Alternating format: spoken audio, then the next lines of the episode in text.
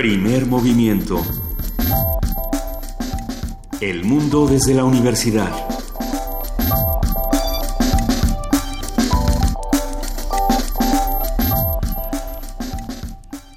Muy buenos días, son las 7 de la mañana con 3 minutos de este día, del 6 de septiembre que estamos arrancando el día de hoy aquí con Primer Movimiento. Querido Benito Taibo, muy buenos días. Querida Luisa Iglesias, así es, estamos aquí en Radio NAM eh, y le damos la más cordial bienvenida a nuestra jefa de información y amiga, Juana Inés de ESA. ¿Cómo están? Buenos Estamos muy bien. Que Hillary dijo que siempre no. Y, y yo creo que un poco con toda razón, ¿no? Bueno, Hillary tiene un problema con el presidente Peña Nieto hace mucho tiempo.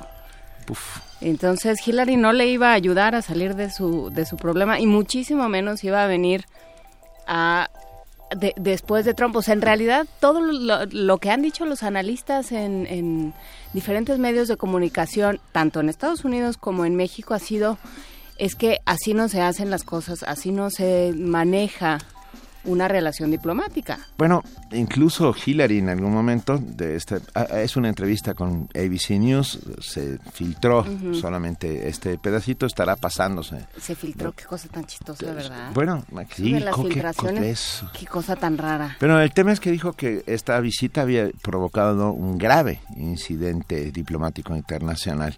Y yo creo que es ahí donde tenemos que fijar el ojo.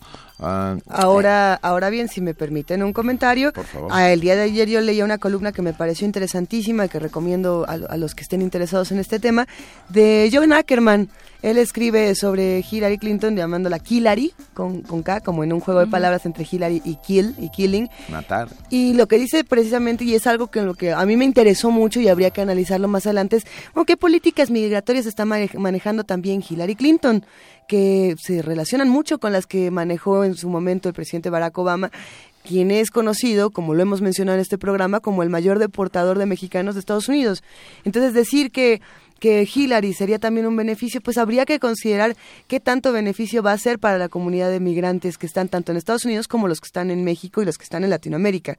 O sea, también hay, hay mucho que cuestionar de una visita de Hillary Clinton. Por supuesto que uh, hubiéramos querido que las cosas fueran diferentes con lo que del incidente lamentable de, de Donald Trump. Pero bueno, pues sí, este, este horrible juego de palabras de Hillary Trump no está tan no está tan equivocado. No estamos hablando de que ella sea la buena ni, Hi- ni Donald Trump sea el malo. aquí- No, aquí que yo creo aquí que no hay hay- que analizar las políticas y creo No hay buenos ni malos, sino torpes No, no, no. y listos. No, y, y este, o malos no. y malísimos, ¿no? O, No o sé quién si sabe. tanto así. ¿O desde dónde? No sé si tanto así, pero desde luego ninguna de las dos propuestas es particularmente benéfica para, para México, Exacto, ni, ni se ha posicionado desde un punto de vista que nos ayude o que nos, que nos haga pensar va a haber una mejor relación bilateral, pero tampoco la ha planteado el gobierno de México y tampoco acercarse e invitar a los No, no fue candidatos nada, a, a la, a la residencia presidencial era, era la manera de hacer las cosas. No, ni, ni va- y vamos a ver qué pasa, porque ahora, anulando una visita de Hillary Clinton, lo único que estaba haciendo Peñanito que es beneficiar a Trump, o en otro caso, ¿qué pasó? Vamos a ver. Bueno, por otro lado, el día de ayer, las cenizas de Juan Gabriel llegan hasta el Palacio de Bellas Artes. El pueblo de México se desborda para visitarlo, se hacen una suerte de impresionante. homenaje. Sigue el Palacio de Bellas Artes abierto, hay que decirlo. Yo tengo la sensación, y si no, ayúdenme, amigos que hacen comunidad, corríjanme si alguien recuerda el Palacio de Bellas Artes abierto toda la noche como capilla ardiente. Creo que no. Creo que Cuando se murió Pedrito, ¿no? no, cuando no, ni siquiera. No. Se cerró en algún momento, se cerró con García Márquez, se cerró con Carlos Fuentes, se cerró con Fernando Gamboa, o sea, siempre se, o sea, se hacía el evento y, y se cerraba. Y ahora sí, y la gente sigue en la calle, sobre la Avenida Juárez, sobre Eje Central, esperando para poder pasar, para darle sus respetos a Juan Gabriel. Ah, y muy rápidamente está entrando el huracán Newton a, las, a la costa de. Baja California, a la costa de Baja California. Parece ser que no es tan poderoso o, o peligroso como lo fue Odil hace dos años, porque va más rápido. Esto acabo de escuchar. Este, va ¿Qué quiere decir que vaya Sí. más rápido? Es decir, que ¿qué no, que no, como no, se, estaciona, ah, avanza y pasa no, no se queda Ah, sobre, bueno. sobre el lugar y genera muchos más. Cuando uno acampa más despacio, genera muchos más Pero de daños. cualquier manera ya se desbor- desbordaron ríos y ya hay comunidades No, no, ya muy está afectadas. muy complicado. Amigos de Baja California Sur, un abrazo, cuídense mucho. Pero bueno, hoy tenemos un programa con muchísima, muchísima información. Eh, será un gran programa el día de hoy. Arrancamos con salud. Vamos a hablar de los probióticos, qué son, para qué sirven. Hablaremos con el doctor Agustín López Munguía, investigador del Instituto de Biotecnología de la UNAM en Cuernavaca. En la participación del Programa Universitario de Estudios de la Diversidad Cultural y la Interculturali- Interculturalidad, Eh. Juan Mario Pérez, secretario técnico, habla sobre el juego de pelota mixteca en la Ciudad de México. En nuestra nota nacional vamos a hablar de las elecciones vecinales en la Ciudad de México, de estas elecciones que requerían de una participación ciudadana importante que no tuvieron, o bueno, sí, en algunos lugares de hecho sí, sí la recibieron. Vamos a hablar con Gloria Alcocer Olmos, ella es directora ejecutiva de Organización Fuerza Ciudadana AC. En nuestra nota internacional, los legisladores de Hong Kong y el activismo. Un comentario del maestro Fernando Villaseñor, profesor del Colegio de México. Vamos a hablar también del espectáculo Volver. Vamos a conversar con Leo Constantini, él es cofundador de Circo de Mente. Este es un juego como de la mente, pero también de la locura, en fin. Y bueno, él también es director de este espectáculo y esperemos que lo disfruten. Tendremos, por supuesto, poesía necesaria en voz de Luis Iglesias. Sí, pero hoy no hay Nicanor Parra. La, la vida no es justa. A ver, ¿qué, qué poema nos Siempre recomiendan? Nicanor Parra y si no, siempre hay muchos otros. Siempre hay muchos otros, ¿verdad? Yo tenía por ahí Juan uno. Gelman, a mí Juan Gelman me gusta siempre. Pero es que ya leímos varias veces. a- a ver, ¿qué le Porque a mí me gusta siempre, por eso Sí, ya lo es que leímos un montón Gelman de veces. Siempre. A ver, ¿qué quieren escuchar los que nos están eh, acompañando a través de, del 96.1 de FM o del 860 de AM? Escríbanos, estamos como arroba P Movimiento, como diagonal primer movimiento UNAM y tenemos teléfono que es el 55 36 43 39. Por otro lado, en nuestra mesa del día, ecosistemas de información. Escucharon bien, ecosistemas de información. ¿Cómo es eso? Eso es lo que vamos a ¿Se averiguar. acuerdan cuando platicamos de Facebook en Etiopía, me parece que era? Sí. Decía eh, justamente Paulina Berumen, con quien vamos a platicar, que lo que sucede en ciertas aldeas en África, y, y yo me imagino que es lo que yo, por eso la, la buscamos, porque creo que sería interesante averiguar, lo que decía es, cuando en una comunidad hay una computadora, lo que se crea alrededor de esa computadora es un ecosistema de información. Todos comparten la información y todos, de alguna manera, se va creando la información y se va transmitiendo a través de esa comunidad porque hay muchos seres alrededor de una com- misma computadora. Y entonces, ¿qué es lo que sucede en términos sociales y en términos comunitarios? Y yo lo que me imagino es que eso se debe de poder extrapolar, eso que sucede en África se debe de poder extrapolar a otras comunidades. México, por ejemplo. Por Sin ejemplo, lugar a entonces, bueno, pues vamos a platicar cómo es y qué sucede. Lo platicaremos. Y por ya para finalizar el programa tendremos la participación del Programa Universitario de Estrategias para la Sustentabilidad con Mireya Ima, su directora, que pide que salvemos a los polinizadores. Esto va de abejas, o sea, ¿Son Ey. los únicos polinizadores las abejas? pero son los más importantes, ¿no? Bueno, Hasta donde sé. Ahorita le preguntamos a Mire, ya no tengo la menor Einstein dijo que el día que, que el mundo se acabaría el día que se acabaran las abejas, que estuviéramos muy pendientes, que el día que ya no hubiera abejas quiere- era una señal inequívoca del apocalipsis y no ¿Sin las trompetas? otras sin trompetas ni caballos. ni- El silencio es lo que va a terminar con todo. Ok, bueno, pues quédense con nosotros. Vamos a arrancar aquí primer movimiento de 7 a 10 de la mañana. Tenemos una nota eh, que esperemos disfruten. Es de la memoria inmunitaria. ¿Saben qué es eso? Bueno, a ver. Se han descubierto que los organismos vertebrados e invertebrados son capaces de desarrollar memoria inmunitaria. Nuestro compañero Isaí Morales tiene todos los detalles.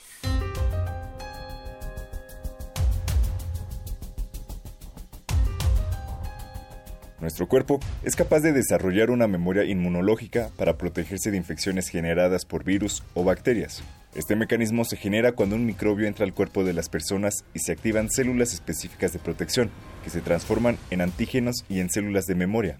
Jorge Contreras, académico de la Escuela Nacional de Estudios Superiores Unidad Morelia de la UNAM, explicó cómo funcionan. La memoria inmunitaria se refiere a que si un organismo enfrenta un reto inmunitario, por ejemplo un parásito o un patógeno, en un segundo encuentro con el mismo enemigo será más fácil acabar con él que si nunca ha estado en contacto en su vida. Nosotros los vertebrados tenemos esta memoria inmunitaria y nadie duda de que este que exista, ¿no? Y esto es el principio de las vacunas. Por ejemplo, si nosotros nos vacunan, cuando nos volvemos a enfrentar con, con ese reto, por ejemplo, la varicela, la viruela, es más fácil que lo eliminemos que si nunca estuvimos en contacto con él. Por largo tiempo se pensó que los vertebrados eran los únicos en poseer memoria inmunitaria. No obstante, ecólogos evolutivos han demostrado que el mecanismo también se presenta en los invertebrados. Los mecanismos de memoria o del sistema inmunitario en vertebrados e invertebrados son diferentes. Los vertebrados tienen anticuerpos, linfocitos, células T, células B, y estas células no las tienen los invertebrados. Entonces, cuando descubrieron el principio de memoria en vertebrados, pensaron que era un atributo único porque solo ellos tienen este tipo de mecanismos. Creo que el error fue que comenzaron a buscar estas células y anticuerpos en invertebrados. Entonces, como no los encontraron, la conclusión fue no existe memoria. Pero lo que no se les ocurrió fue que la memoria podría evolucionar por diferentes rutas evolutivas y que no compartieran los mismos mecanismos. El investigador explicó que la respuesta de memoria en vertebrados debe ser específica, de larga duración y de respuesta bifásica, características que también poseen los invertebrados. El especialista reveló que actualmente analiza cómo evoluciona la memoria inmunitaria y explicar por qué hay variaciones en la respuesta respectiva. Para Radio UNAM, Isai Morales.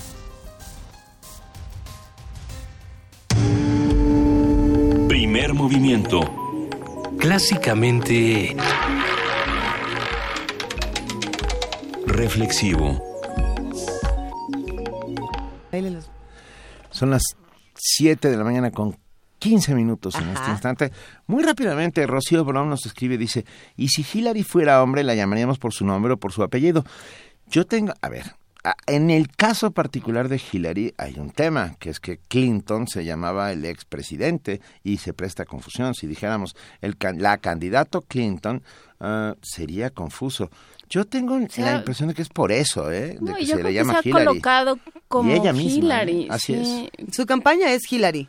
Su campaña se deslinda del, del Clinton Del- precisamente para deslindarse de, de Por- porque además ella no se apellida Clinton. Bueno, Se apellida o sea, Rodham. sí, Ah, pero- Sí, se apellida Rodham. no, porque el- en Estados Unidos se cambian el nombre legalmente. legal y eso entonces es la es la señora Clinton. Bueno, La señora Bill Clinton es mucho peor. Bueno, Pero bueno, Ahí- ahí queda un ¿podemos debate interesante. Eh, gracias Rocío, gracias Rocío, pero hay bueno, que Es un considerarlo para más adelante para las cuando hablemos de pancartas este dicen asunto. Hillary 2016. Pero, No, pero sí bueno. es interesante cómo, cómo se diseñan las campañas de los políticos. Ay, ya lo platicaremos. Oigan, y Javier Ramírez Amaro nos escribe que hoy es cumpleaños de Ángel González.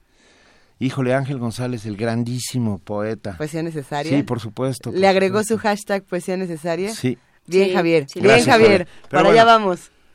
Música para niños. Eh, cri cri, siempre, en estos momentos en que todo parece destruirse, cri cri, bien, hay el baile de los muñecos, no es metáfora, ¿Seguro? seguro. Va para los chicos que están a punto de irse o ya están yéndose o están con sus papás caminando por la calle. Para los que se despertaron a la mitad de la, de la noche como yo con la lluvia y pensaron que eran todos los enanitos de ¿Sabes su casa. Eh, no lo ¿puestos a habíamos comentado, pero me pasó a mí también. Yo puedo decir por qué me desperté a la mitad de la noche. Porque tus Mi muñecos mamá estaban empezó bailando. a hacer pan y toda la casa olía pan. Y a las 3 de la mañana todo olía pan. Era como un sueño delicioso. Bueno, en fin, sí, el baile de los muñecos. Delicioso baile de los muñecos. Vamos a escucharlo.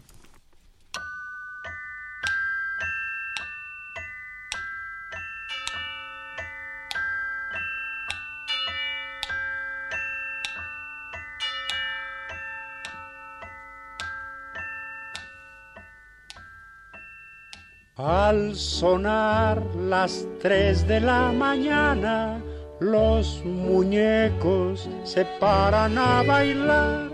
La casa está dormida, nadie los verá y salen de sus cajas dispuestos a gozar.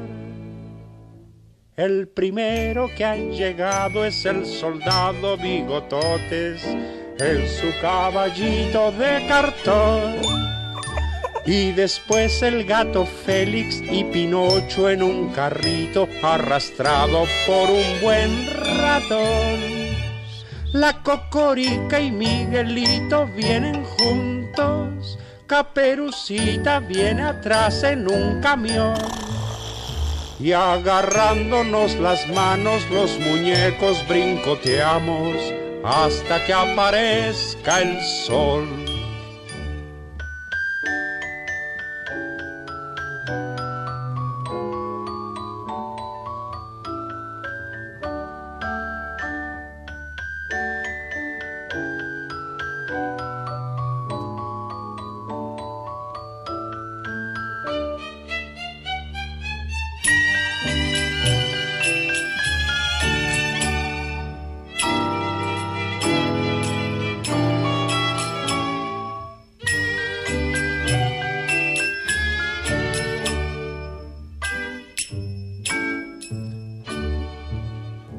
El muñeco de sorpresa asomando la cabeza a todos los asustó. O se callan por las buenas o les jalo sus melenas porque no dejan dormir. El gato feliz se acercó y dio un zarpazo. Al narizotas a su caja regresó. Aunque el tonto del payaso se enfurruñe, bailaremos hasta que aparezca el sol.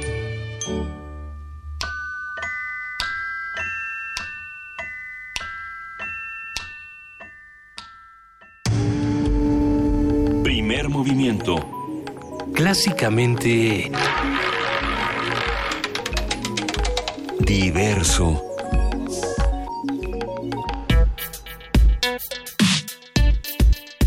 Martes de Salud.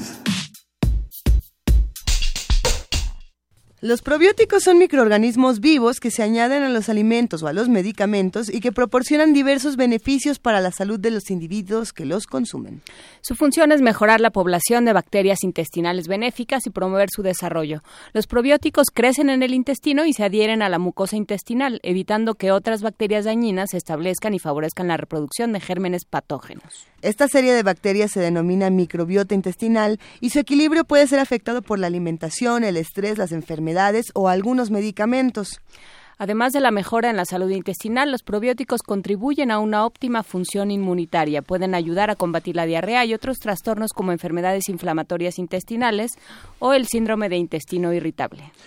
Hoy tendremos una conversación sobre los probióticos, lo que producen, para qué sirven y qué sabemos sobre ellos con el doctor Agustín López Munguía, investigador del Instituto de Biotecnología de la UNAM en Cuernavaca, Morelos. Muy buenos días, doctor López Munguía. Benito, ¿qué tal? Muy buenos días. Qué gusto que estés una vez más con nosotros. El ya gusto es mío. nos estamos volviendo especialistas en microbiota en este programa. Ah, me da mucho gusto. Yo creo que es un tema que debe de ser absolutamente del conocimiento de todo. Por- porque lo que es cierto es que es que se habla muy poco sobre ello. Exacto, y es y es un, juega un papel fundamental en nuestra salud.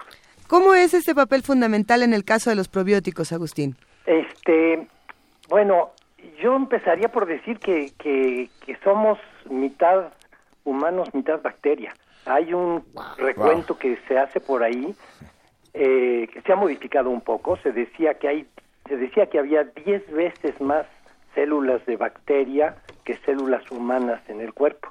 Hay recientemente se publicó, se recontó todo esto y finalmente son tantas como nosotros, pero eso ya es ya es una cifra para como para levantar las, las cejas, ¿no? Tantas células de bacteria como células humanas. Donde es espectacular es a la hora de contar los genes. Hay en el ah, bueno, eh, hay células de bacteria en todo el cuerpo, en la boca, en la piel, en el cabello, en los genitales, pero las más numerosas están definitivamente en el intestino.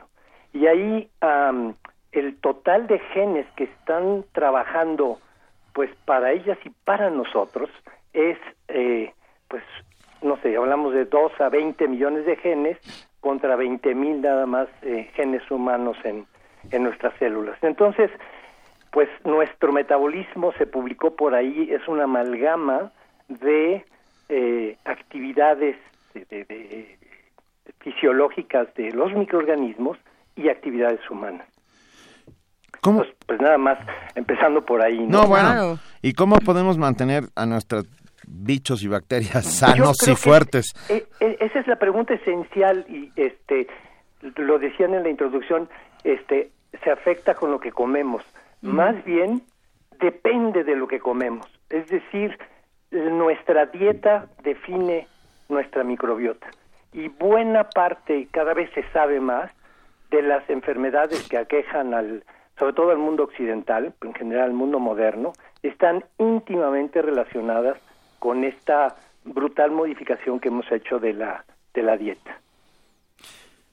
¿Y, ¿Y, qué pasa? ¿Cuál es, ¿Cómo inciden los probióticos en este, en este asunto? ¿Qué son? Bueno, este, desde luego estamos hablando de pues unas eh, alrededor de mil, eh, quizás cien, doscientas que prevalecen diferentes tipos de, de bacterias, ¿no? Sí. Y uh, tienen pues diferentes metabolismos, diferentes funciones y el, la distribución que hay del, de las diferentes especies depende del tipo de dieta.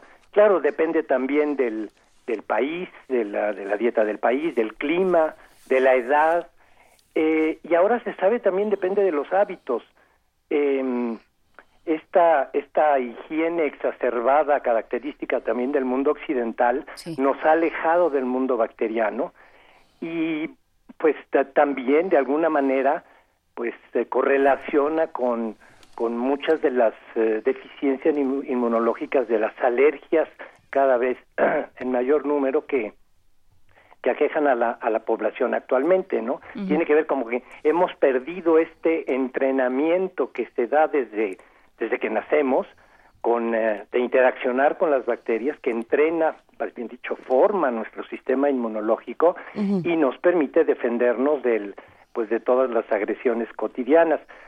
Dicen por ahí, es una manera bastante este dramática de ponerla, pero que eh, la ante esta higiene exacerbada, pues nuestro sistema inmunológico, ya no tiene con quién pelearse y empieza a pelearse consigo mismo y de ahí derivan pues muchas de las eh, enfermedades eh, que, que del, del- o sea que en el cual el sistema inmunológico empieza a agredir a nuestras propias células, nuestros órganos. Sí.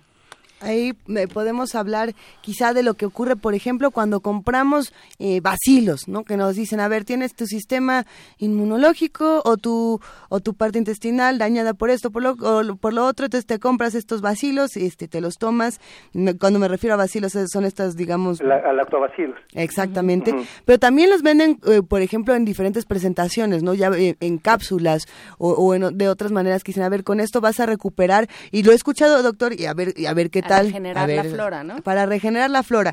¿Funciona esto o no funciona? Sí, este, digamos que sí ayuda. Es un eh, componente importante en el proceso de recuperación, donde lo quizá el factor clave. Uno habla mucho de probióticos, Sí. pero en realidad eh, los son tan importantes los prebióticos como los probióticos. ¿A qué A me refiero?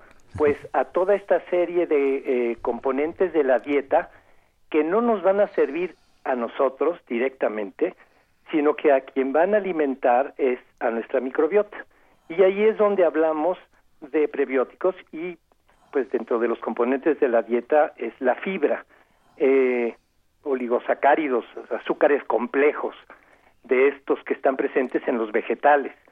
Entonces, eh, cuando consumimos fibra, cuando consumimos vegetales, buena parte de estos componentes van, no los digerimos nosotros, sino que pasan por, eh, libran todo el, el sistema del pH del estómago, libran a las enzimas digestivas y llegan al intestino donde los microorganismos los, eh, digamos que los microorganismos benéficos son los que pueden aprovechar estos estos azúcares complejos y entonces pues establecen ahí una barrera de resistencia contra los patógenos que es otra de las funciones importantes de la de la microbiota. Cuando nuestra dieta pues no tiene esta fibra no tiene estos azúcares complejos es eh, pues eh, leche carne y huevos por ejemplo y mucho azúcar azúcar simple Ah, lo que se favorece pues son eh, toda una serie de microorganismos pues no necesariamente benéficos. Hay correlaciones, por ejemplo, muy claras ahora entre un perfil de la microbiota y la obesidad. Un perfil de la microbiota y enfermedades eh, cardiovasculares, propensión a toda a, pues a infartos. Vaya, es tan importante que se habla ya de un eje intestino cerebro de tal manera que lo que comemos está, o más como nos sentimos, a veces hasta cómo actuamos, eh, en términos de la necesidad, por ejemplo, de comer, de comer determinadas cosas, pues está dictada desde allá, ¿no? Desde, el, desde lo que quieren las bacterias en nuestros intestinos. Que, a ver, una dieta en la cual nos alimentemos y además sea rica para nosotros y, y, simultáneamente sea buena para nuestra microbiota. Yo quiero cuidar mi microbiota. Vegetales. Sí, fundamentalmente vegetales, frutas. ¿Todos los vegetales, doctor? Sí, pues en principio sí. De la dieta, los nutriólogos dicen, tiene que ser variada y como también se sabe que hay pues en todo alimento hay algunos factores antinutricionales, pues lo importante es que sea variada para que no tengamos ningún efecto por una, una dieta única, ¿no? Entonces todos los vegetales definitivamente deben ser parte de nuestra dieta, los cereales desde luego, uno está muy clara esta situación en los en las en las eh, comunidades rurales, en, uh, en los países en África, por ejemplo, donde los, uh, los habitantes están mucho más protegidos contra las infecciones que los habitantes de las uh, de las grandes urbes, ¿no? donde ahora pues llega una Escherichia coli y arrasa, llega una salmonela y arrasa. En cambio, pues uno difícilmente ve este tipo de, de epidemias en, uh, en zonas urbanas, ¿no? Y tiene que ver esto con una dieta rica en cereales. Ahí es donde están los prebióticos. Y los probióticos están en los alimentos fermentados, alimentos fermentados a los que no se le ha retirado uh -huh. la, la, la, microbiota, porque pues ya la cerveza, el vino, pues están, están filtrados. Pero ahora hay una mirada, en, en el caso particular de México, en general en el mundo, sí. pues desde luego que al yogurt hay una, una recuperación del, del consumo de alimentos lácteos fermentados, pero en el caso de México también a estos productos como el pulque, uh -huh. como el pozol en el sur, que son ricos en, en, uh, en, lactobacilos, por ejemplo, en bacterias lácticas en general, y que eh, pues durante mucho tiempo se decía así medio empíricamente del pulque, ¿verdad? Que si le faltaba un grado para hacer carne, lo cual es absurdo, pero ahora este, hay una nueva mirada basada en esto, en una riqueza de microorganismos y déjenme decirles también una riqueza en términos sí. de prebióticos, porque los agaves tienen este azúcar complejo que es la inulina y que es uno de los prebióticos más uh, potentes que se conocen, ¿no? Más eficientes. Ok, entonces, a ver. Esto eh, que nos ven, perdón, pero es que nos andan vendiendo y tiene este famoso, no sé qué, más de mi, dos mil millones de... bueno, los millones es una cosa que apantalla, pero ¿cuántos millones de células hay en nuestro intestino? O sea, es, es una cosa que no cabe en nuestra cabeza. Son eh, 100 trillones, 100, eh, mi, 100, 100 o sea, no es que lo que pasa es que luego los billones gringos y los billones sí. este, mexicanos se los confunde, pero este 100 millones de millones. Eso pues no nos cabe en la cabeza. En un centímetro cuadrado de intestino hay más bacterias que seres humanos ha habido en la historia del, del planeta. ¿no? Esa es una gran frase. Entonces, que nos vendan un millón sí. de bacterias, pues sí, o sea, no es nada. Deberían estar certificadas por notario, ¿no? Pero a ver, Agustín, es muy cierto que sí tenemos que partir de esta afirmación que hacías al principio de la conversación, que nos encantó, que es, somos mitad humano, mitad bacteria. Así es. Y partiendo entonces de eso, ¿Por qué nos horroriza Algunos hasta somos este más momento? mitad bacteria Algunos que somos más bacteria pero- que humano, exacto. Pero nos horroriza tomar eh, bacterias porque no tenemos el quizá el, el entendimiento, la capacidad de, de abstraernos a que somos mitad humano, mitad bacteria. Entonces nos dicen, a ver, te vas a tomar esta pastilla o te vas a tomar este juguito lleno de bichos, lleno de bacterias, no queremos.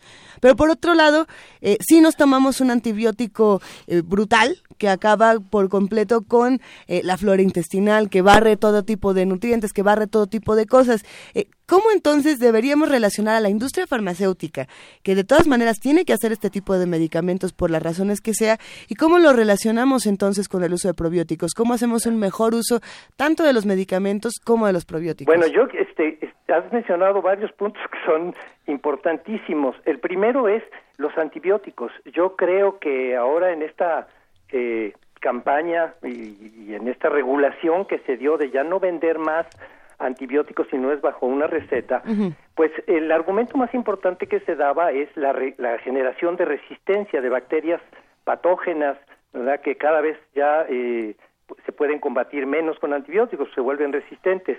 Pero a mí me parece que el otro argumento de, de- igual importancia es que cada vez que consumimos antibióticos destruimos nuestra microbiota.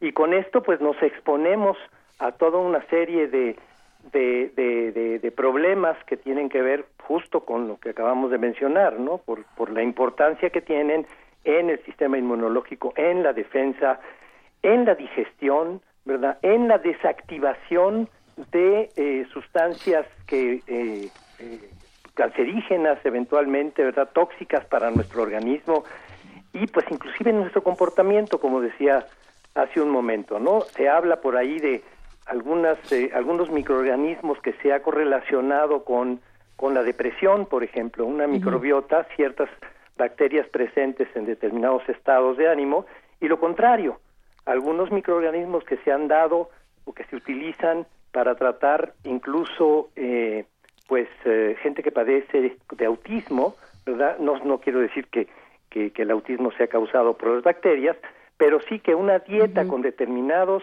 microorganismos favorece, o sea, mejora el estado, eh, en este caso emocional de esta de las personas que padecen de autismo, del comportamiento.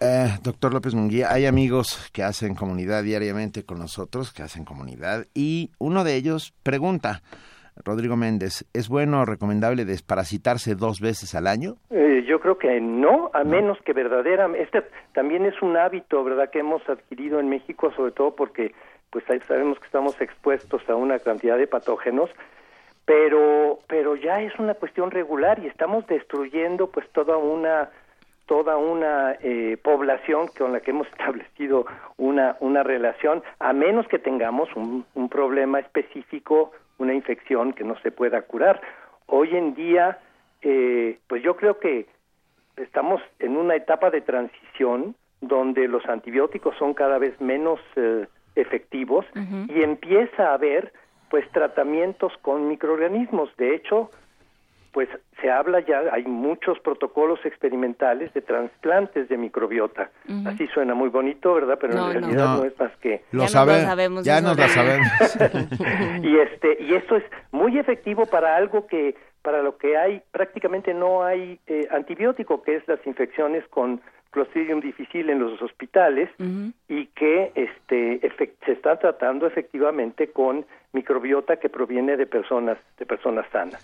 Pues hay que decir que esas infecciones ya no daban, digamos. Ya no hay antibiótico. Ya no hay antibiótico porque ya no daban y, y de pronto ya los antibióticos ya no sirven. Exactamente.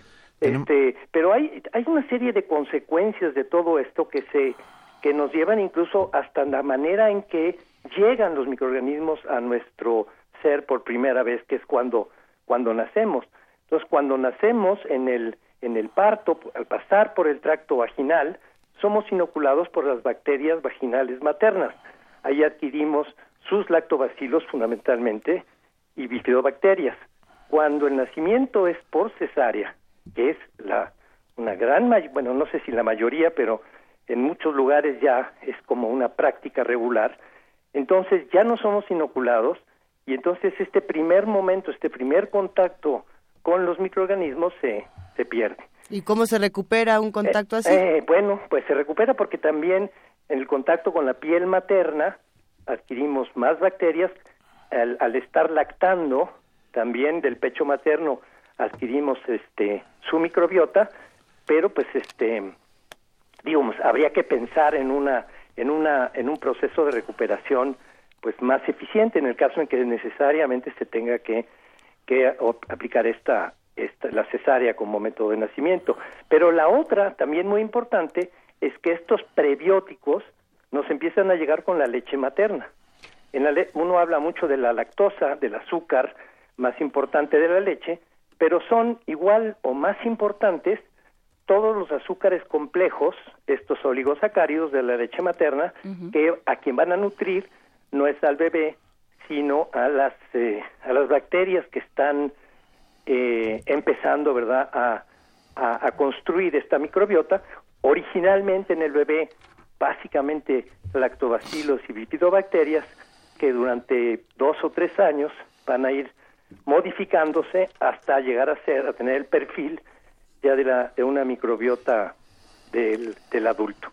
O sea, la microbiota de la, de la materia fecal del bebé es la microbiota de la vagina materna al inicio y se va modificando hasta ser la microbiota que tenemos los adultos en la, en la materia fecal a lo largo de esos tres primeros años. Entonces, todo ese proceso, si no se da adecuadamente, pues tiene consecuencias que hoy estamos viviendo con todos estos problemas de, de alergias y de enfermedades del sistema inmunológico en, en, los, en los niños. Se, siguen nuestros amigos que hacen comunidad preguntando. Ah, pregunta, por ejemplo, Gea, Nexus Gea, y dice, ¿qué opinión tiene de la kombucha, un fermento hecho de una colonia de bacterias? Claro, sí, todos esos, la tuba, el tepache, este, el tesguino, desde luego algunas son bebidas alcohólicas y pues tienen, tendrían ese, ese inconveniente. Es el caso del pulque, ¿verdad? Que sí, pues hay que beberlo con, con moderación, pero definitivamente todas estas bebidas fermentadas son son muy ricas para, para favorecer la microbiota. Los quesos fuertes, nos dice Diana Castañares, la, la doctora Diana Castañares en Twitter. También, también estamos hablando, bueno, porque si bien eh, estamos hablando predominantemente de bacterias, pues también las levaduras juegan un papel importante, no tanto por su papel como microorganismos, sino por su composición. De hecho, se sabe que muchas bacterias que ingerimos no son importantes en, como bacterias, sino por por lo por lo que eh, de lo que están constituidas. En el caso de las levaduras, eh, la pared es una son polisacáridos complejos como los de muchos vegetales, y es esto lo que contribuye también al desarrollo de las de las bacterias intestinales. A partir de esto que acabas de decir de los quesos fuertes, me estoy poniendo muy contento con esta conversación. Ah, pero vamos diferenciando entre prebióticos cuidado y... con la grasa, porque bueno... Oh, sí, no, hay... Todo iba bien, doctor. Prebióticos y probióticos, ¿cuál es la diferencia? ¿Perdón? Pre prebióticos y probióticos. Ah, sí, bueno, cuando hablamos de prebióticos es todo lo que va a alimentar a los uh, probióticos, es decir, todos estos azúcares complejos, la fibra soluble que, eh, que servirá de fuente de carbono, de fuente de energía para que se reproduzcan las bacterias que son los probióticos. Es decir, hay que darle de comer a nuestras bacterias. Eh, definitivamente, cuando nosotros comemos, y, y, yo creo que nos hemos centrado en el hedonismo, ¿verdad? En el placer, y hemos olvidado que también tenemos que comer para nuestra microbiota y que a, micro, a nuestra microbiota no le gusta el azúcar. Okay, no okay, le gustan okay. los excesos de grasa, ni las hamburguesas, las pizzas y los hot dogs, ¿no? Ay, bueno, tendremos que considerarlo entonces. Tenemos que reeducar a la microbiota. No, pero hay, hay, cosas muy interesantes de toda esta charla.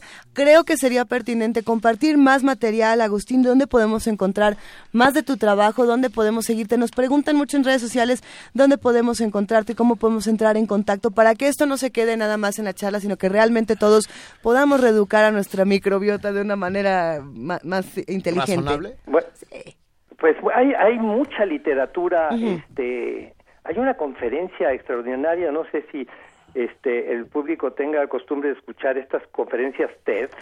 Ah, cómo no, ah, nos encantan y ah, a nuestros ah, pues, yo les también. recomiendo mucho una de una un investigador norteamericano, Rob Knight, Knight como caballero, sí. Rob de, de Roberto, Uh -huh. que, que habla sobre la microbiota y él describe, él es el responsable de, de un proyecto que hay porque pues uno ahora hablamos de la microbiota del, del mexicano, de la microbiota del, del, del norteamericano, ¿verdad? Uh -huh. Y que pues no es otra cosa más que qué comemos, qué perfil de microbiota tenemos, ¿no? Entonces ellos están estudiando esto más con el fin pues de, eh, de cuestiones de, de, salud, de encontrar eh, los problemas asociados a la, a la salud relacionados con la microbiota. Entonces tiene esta conferencia que, que les recomiendo mucho. Nosotros tenemos varias publicaciones en la Academia de Ciencias de Morelos, que tiene una página, hay una publicación eh, semanal de muchos temas. Ahí podrán encontrar el, uh, algunas sobre la microbiota. Yo tengo un libro de la Academia de Ciencias de Morelos que se puede conseguir ahí, bueno, más que libro, un, una especie de folleto sobre la sobre la microbiota, este, pero como les digo hay mucha mucha información. El chiste también como que es un problema de nuestra de nuestra era es poder discernir entre la basura en el eh, de, de lo que vale la pena Claro. en el Claro. internet. Ah, siguen llegándonos correos, siguen llegándonos eh, comunicaciones de nuestros queridísimos, queridísimos amigos que hacen comunidad. Y pregunta ilusionista, de idealista, ¿el Yakult sí es bueno? Pues sí, yo creo que es bueno todo. El, eh, el- hay que hay que diversificarlo. Hay muchos productos, desde luego que las empresas de alimentos inmediatamente se han lanzado sobre este jugoso mercado y cada una tiene su microorganismo, su bacteria patentada. Algunos las han aislado de los de bebés, ¿verdad? Estas bifidobacterias y entonces ahora las podemos consumir nosotros y pues todos son buenas, pero pues eh, las bifidobacterias son eh, importantes sobre todo para los para las, eh, las criaturas, ¿no? Los recién nacidos. Eh, hay que hay que consumirlos, yo diría que sí, pero sobre todo yogurt. Y estos otros productos que que hemos alejado de nuestra dieta, que son tradicionales, que nos van a permitir recuperar también, pues, ah, esto que es tan importante en la en la en la alimentación, que es nuestra nuestra riqueza culinaria, ¿no? Sara, arroba Zarefa, nos pregunta, los que tenemos mascotas, los veterinarios nos dicen que nos desparasitemos junto con ellos cada seis meses. ¿Tampoco es bueno? Este, Yo, yo, yo no- yo creo que una de las cosas, una de las. Eh, consecuencias de todos estos estudios es la importancia de tener una mascota. Es decir, esta, este entrenamiento del sistema inmunológico, los niños que han convivido con una mascota desde pequeños son menos propensos a enfermedades del sistema inmunológico. Los niños que viven en, pues, cerca de, de- de granjas, que viven en los, en, en zonas rurales, son menos propensos que, pues, los que tienen que vivir en edificios y en, Claro. en, Venga. Ya Y- compartimos per- perdón, la, la última liga. porque A me ver. encantó.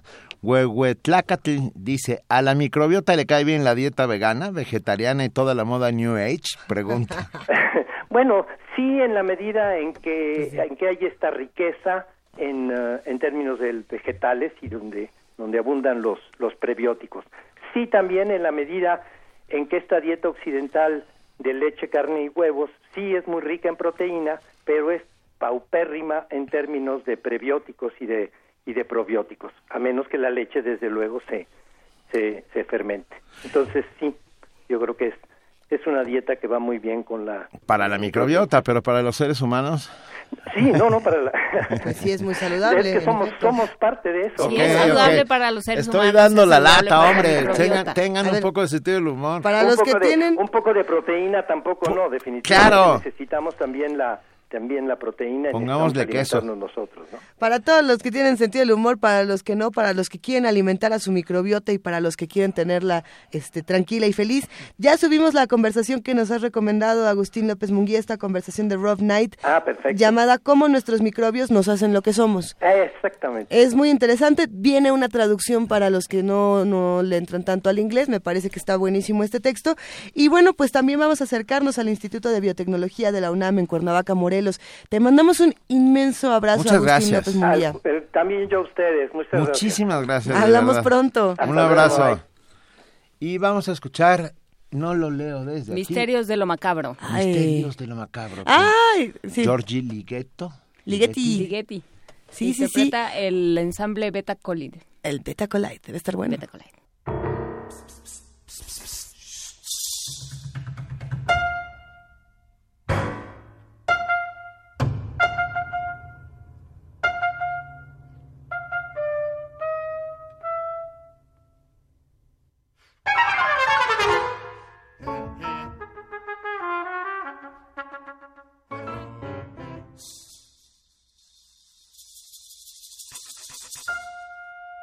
Música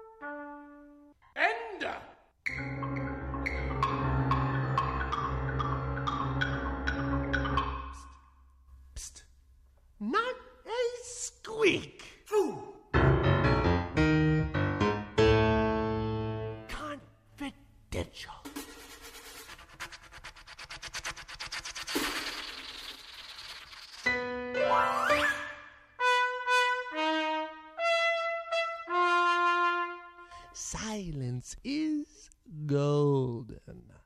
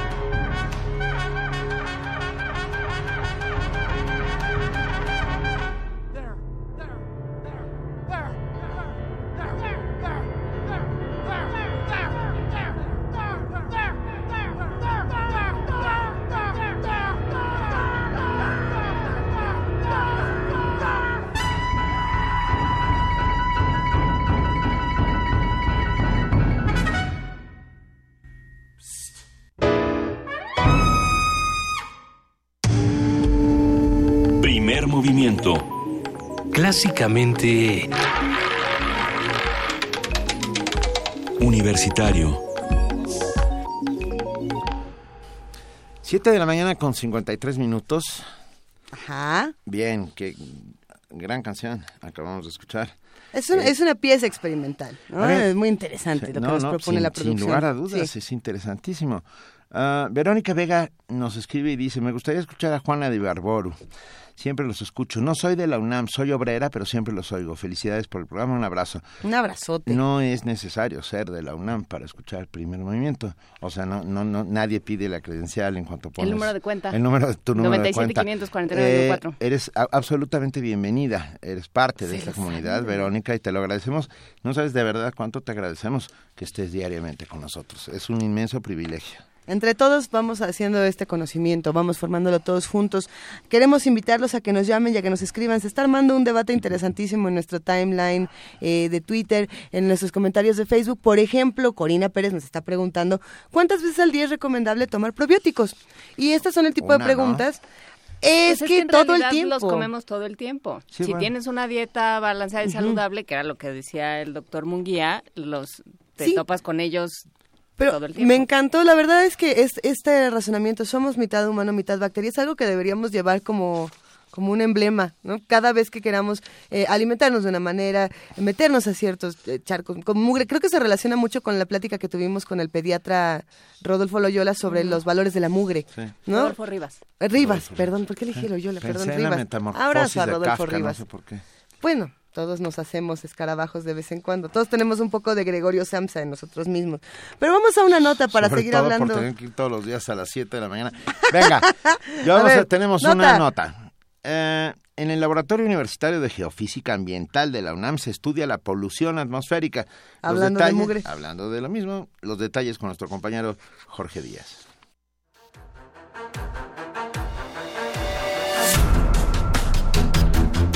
El Instituto de Geofísica de la UNAM puso en marcha el Laboratorio Universitario de Geofísica Ambiental con el propósito de analizar suelos, polvos y plantas en 12 ciudades mexicanas y 6 en el extranjero, donde las condiciones son alarmantes principalmente en la Ciudad de México, en la que se detectaron dos metales pesados.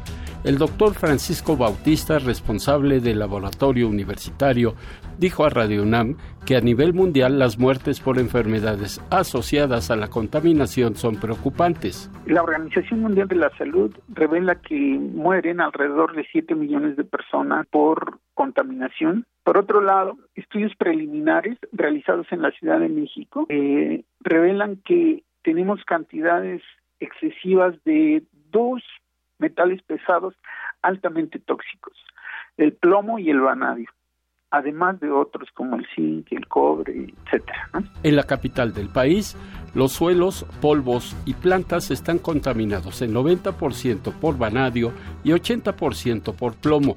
El investigador de la UNAM destacó que este análisis es muy asequible utilizando el magnetismo ante lo costoso que resulta hacerlo con un análisis químico. Y es ahí donde el uso de técnicas rápidas y baratas son de gran interés. Es ahí donde el magnetismo nos permite analizar cientos hasta miles de muestras de manera rápida y de manera económica. Bautista advirtió de la polución atmosférica y de la que llega al suelo, la más peligrosa. En la Ciudad de México se tiene el mejor sistema de monitoreo de la atmósfera del país, pero esa es, la, esa es la contaminación que vemos. Pero cuando esa contaminación baja y cae al suelo, se convierte en contaminación de, en polvos urbanos.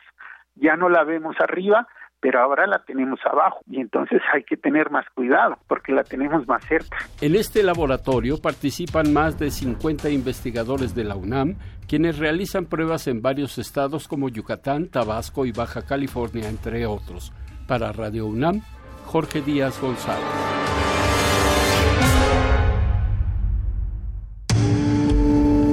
Primer movimiento. Clásicamente...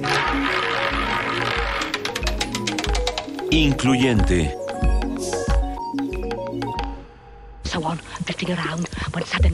Una galería para descubrir sonoridades del mundo poco conocidas. Abre la puerta del Gabinete de Curiosidades.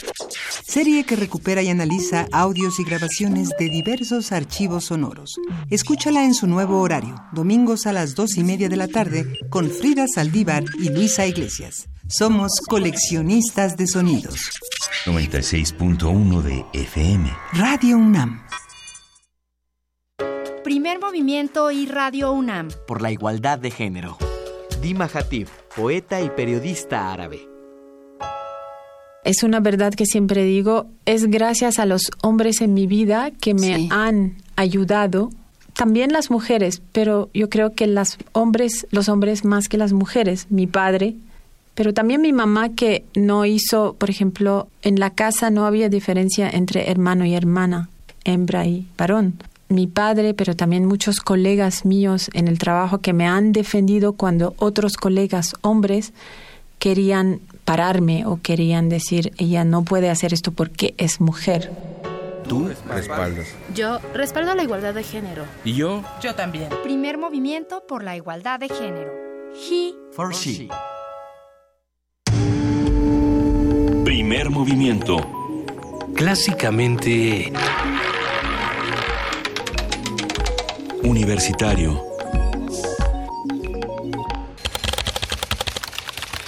Corte informativo. La UNAM. Científicos de la Facultad de Ciencias de la UNAM y del Instituto Nacional de Pediatría descubrieron una estructura molecular que en el futuro podría ayudar a combatir el parásito Giardia lamblia, causante de la diarrea en niños. Habla el investigador Luis Felipe Jiménez, coordinador del grupo. El nucleolo no se dispersa y entonces a la hora de que se divide se parte y entonces las células hijas reciben así. O sea, no hay una dispersión. Le llamamos a todo esto que los nucleolos son persistentes en un proceso que es oscilatorio y que se presenta en todos los organismos. Entonces, pues sí nos, nos llamó mucha la atención y lo empezamos a estudiar, a corroborar y, y pues sí, la conclusión es esa, que son nucleolos persistentes y que el nucleolo no pierde su estructura a lo largo de la división. A partir de este mes, Salvador Landeros Ayala, profesor de la Facultad de Ingeniería de la UNAM, hará una estancia de tres meses en una Universidad Politécnica de Madrid. Participará en actividades de carácter académico en la Escuela Técnica Superior de Ingenieros de Telecomunicación. Nacional. El presidente Enrique Peña Nieto habló con su homólogo el presidente estadounidense Barack Obama sobre la visita del candidato republicano Donald Trump. Indicó que el encuentro buscaba moderar la posición del magnate inmobiliario hacia los mexicanos. Aurelio Nuño, secretario de Educación Pública, afirmó que hasta que se reanuden las clases en todas las escuelas, se valorará la pertinencia de reiniciar el diálogo con la CENTE. Si Oaxaca regresa a clases como lo han anunciado el miércoles, estaremos en condiciones de hacerlo. Por cierto, tendrán que regresar bajo el calendario que establece la Secretaría de Educación Pública. Y si Oaxaca, como ya lo dijo, regresa el miércoles, pues entonces a partir del jueves estaremos en condiciones de que esto, de que esto suceda. La Coordinadora Nacional de Trabajadores de la Educación anunció que a partir de este miércoles 7 de septiembre iniciará el ciclo escolar en Oaxaca. Sin embargo, aseguró que eso no significa que claudicará en su lucha por abrogar la reforma educativa. Fuerzas federales detuvieron en Zapopan, Jalisco, a Martín Avendaño Ojeda, operador del cártel de Sinaloa vinculado al capo Ismael El Mayo Zambada. Habla Renato Sales Heredia, comisionado nacional de seguridad. La detención de Martín se logró después de un intenso trabajo de gabinete y de campo, con el que se logró precisar su identidad, a la vez que se obtuvieron datos que permitieron establecer su zona de movilidad y acción en las inmediaciones del municipio de Zapopan, en el estado de Jalisco. Con esa información, el pasado 2 de septiembre, se implementaron una serie de acciones encaminadas a lograr su captura. Como parte de las operaciones de patrullaje en la zona, se ubicó a esta persona a bordo de una camioneta. Al notar la presencia de la autoridad, Martín intentó evadirse y en dicha acción lesionó a uno de los policías federales e impactó el vehículo en el que pretendía huir para finalmente ser detenido. Economía y finanzas. Bank of America aseguró que el Producto Interno Bruto en México mantendrá un crecimiento de 1.9 en 2016 y 2.1% en 2017, esto debido a la debilidad en las exportaciones. Internacional. El presidente de Rusia, Estados Unidos, Vladimir Putin y Barack Obama, respectivamente, no llegaron a ningún acuerdo sobre el conflicto sirio tras reunirse en la cumbre del G20. El mandatario ruso confió en que el pacto se alcance en cuestión de días. De regreso en su país, Vladimir Putin aseguró que el gobierno de Estados Unidos aumentó el espionaje que realiza en su país. Denunció que han detectado intervenciones telefónicas y cibernéticas. Raúl Castro, presidente de Cuba, pidió a Putin que suministre petróleo. Esto debido a los problemas de Venezuela, su principal socio comercial en esa materia.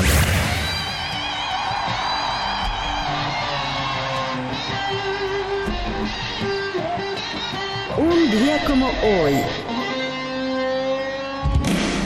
En 1943 nació el músico británico Roger Waters. Junto a Sid Barrett formó Pink Floyd, grupo en que se desempeñó como bajista desde 1965 hasta 1983. Umaguma, Dark Side of the Moon y The Wall son algunos de sus álbumes más exitosos.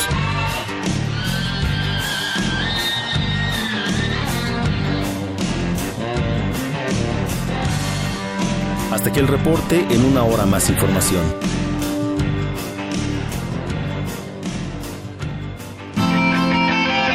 Radio UNAM. Clásicamente informativa. Primer movimiento. Clásicamente... Reflexivo. Te presentamos las novedades que descargacultura.unam tiene para ti. Novedades. Disfruta el cuento de suspenso de Marcel Shaw, La mano gloriosa. Luego, desanudó el saco y extrajo de ahí la mano de un muerto, seca y ajada. Estrenos. Descarga gratis el curso completo El arte de la actuación dramática, impartido por el maestro Luis de Tavira. Un actor sabe de sí mismo aquello que de sí mismo le ha dicho el personaje. Descarga, Escucha. y disfruta en www.descargacultura.unam.mx. El Partido del Trabajo, más vivo que nunca. Así quedó de manifiesto con la confianza depositada por el pueblo de México a las candidatas y candidatos en estados, distritos y municipios del país.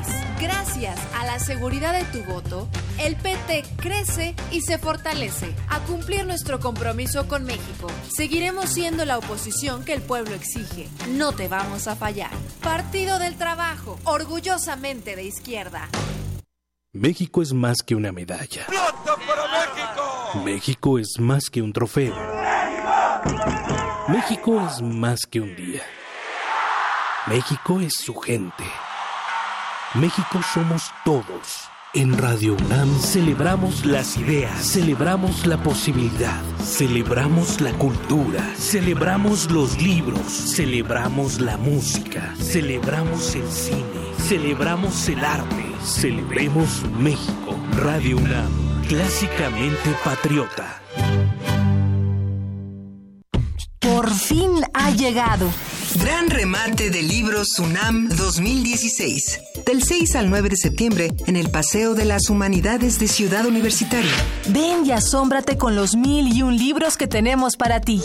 Hay de arte, ciencia, danza, matemáticas, poesía, arquitectura y muchos, muchos más. Y lo mejor, hay libros desde 10 pesos. Ven pronto porque se acaban. La Dirección General de Publicaciones de la UNAM invita. Búscanos en redes sociales, en Facebook como Primer Movimiento UNAM y en Twitter como P Movimiento o escríbenos un correo a primermovimientounam@gmail.com. Hagamos comunidad.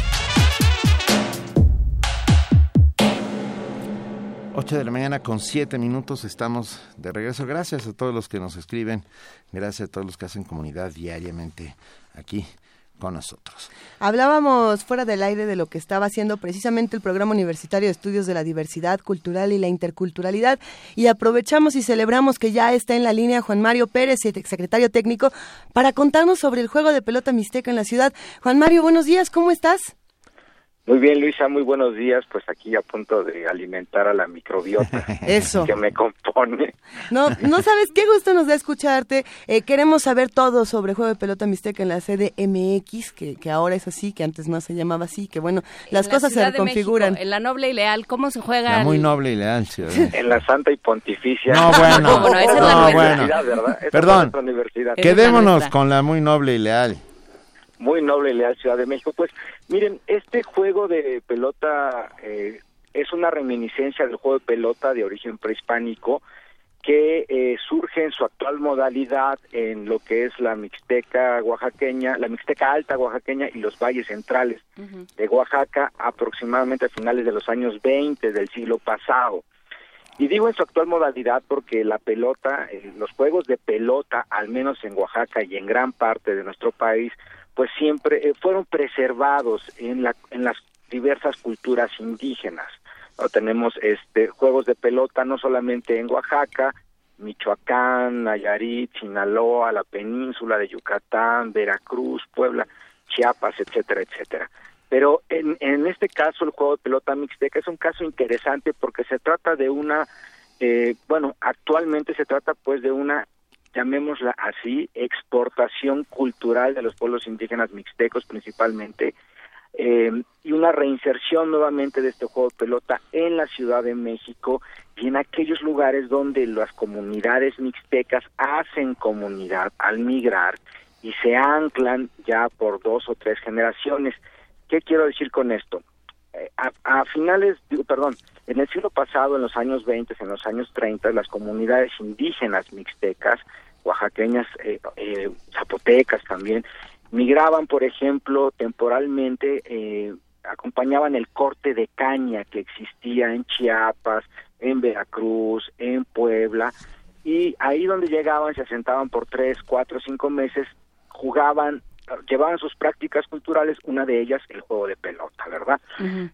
En la posrevolución y con toda la diáspora y con todo el reacomodo de población, eso eh, no, no excluye a las poblaciones indígenas de Oaxaca y estas poblaciones empiezan a emigrar hacia Veracruz, hacia el puerto, hacia las fábricas de, de telas de Orizaba y desde luego a la Ciudad de México. Y es en la Ciudad de México donde eh, eh, se asientan vigorosamente en, colonias en aquel entonces aledañas a los grandes patios de ferrocarriles, puesto que el tren era lo que movía este país, eh, en, lo que es la colonia Guerrero, la colonia Morelos, la colonia Santa Julia, la colonia Valbuena, nuevamente con sus prácticas eh, culturales, dentro de estas prácticas culturales, el juego de pelota. Oh. y es, dime, Perdón, Juan Mario, no, me quedé pensando, ¿difiere mucho el juego de pelota mixteco del que se eh, juega en la península, por ejemplo?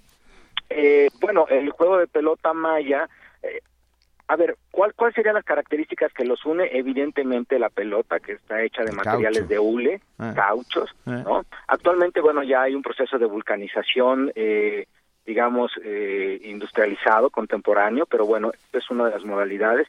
Otro, evidentemente, también es eh, esta dinámica de enfrentar a dos grupos de guerreros, ¿no? A, los, los, los, grupos de los equipos de jugadores que para el caso de la pelota mixteca se llaman quintas porque son equipos de cinco jugadores actualmente, aunque no siempre fue así.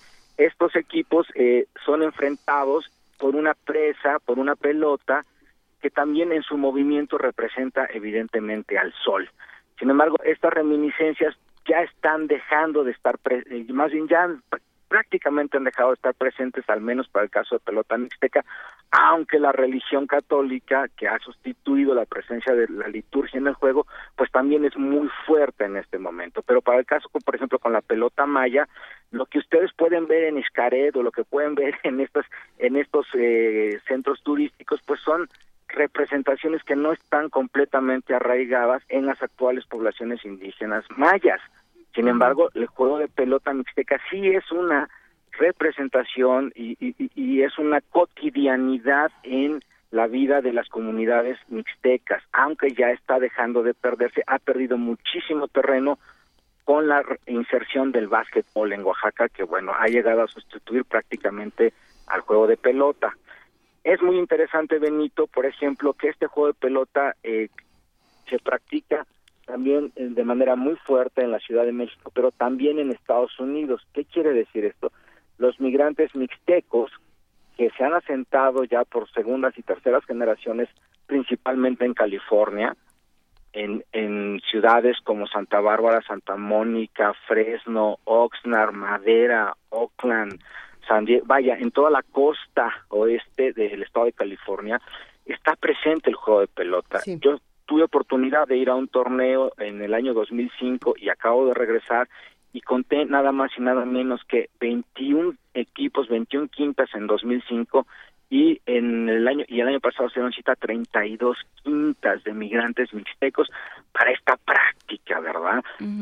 Entonces te habla de un movimiento poblacional, de un movimiento de, de nosotros podríamos trazar las rutas de migración mixteca siguiendo, por ejemplo, los patios, los campos de pelota mixteca ahí donde se juega, porque también se juega en, los, en San Quintín, Baja California, porque también están ahí arraigados migrantes mixtecos, ¿verdad? Interes Tú juegas, ¿verdad, Juan Mario? Bueno, yo ya no jugué Oh. del todo. Es bueno, es que a mí ya me tocó acá. Mi padre fue jugador eh, en el pueblo y- y en él, trabajaba en la Secretaría de, Re- de, eh, Agricultura y Recursos Hidráulicos del Estado de Oaxaca y entonces iban recorriendo todo el estado y ahí donde iban pues iban con el guante. A mí me tocó pelotear, sí, efectivamente, y me tocó ir por las pelotas, pero ya cuando mi familia migra, digámoslo así, este, pues ya, ya, ya, ya se perdió esa práctica, pero eh, lo que sí estamos eh, realizando ahorita es eh, eh, el estudio del juego y hay diversas quintas aquí en la Ciudad de México que están, eh, una de ellas y la que más trabajo está realizando es la quinta de los, son cinco hermanos, los hermanos Arellanes, y estos hermanos están reinsertando el juego de pelota mixteca, no solamente en Iztapalapa, que es a donde, de- a donde llegó su familia, de, provenientes de Oaxaca, sino que la están impulsando en los niños de primaria y de secundaria. Dan clínicas, eh, hay prácticas en la fiesta de los pueblos y las culturas indígenas que acaba de suceder en el Zócalo de la Ciudad de México, se instaló una eh, cancha de pelota mixteca, bueno, no no no los 100 metros, pero sí se sí se instalaron sus buenos 40 metros de, de, cancha para dar exhibición.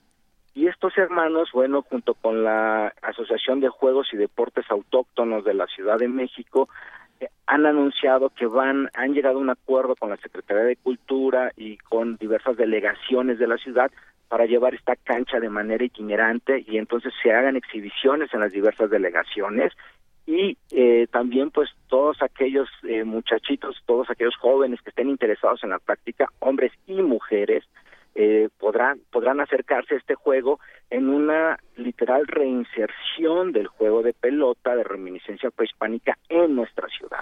Oye, Juan Mario, pues invítenos a narrar, ¿no?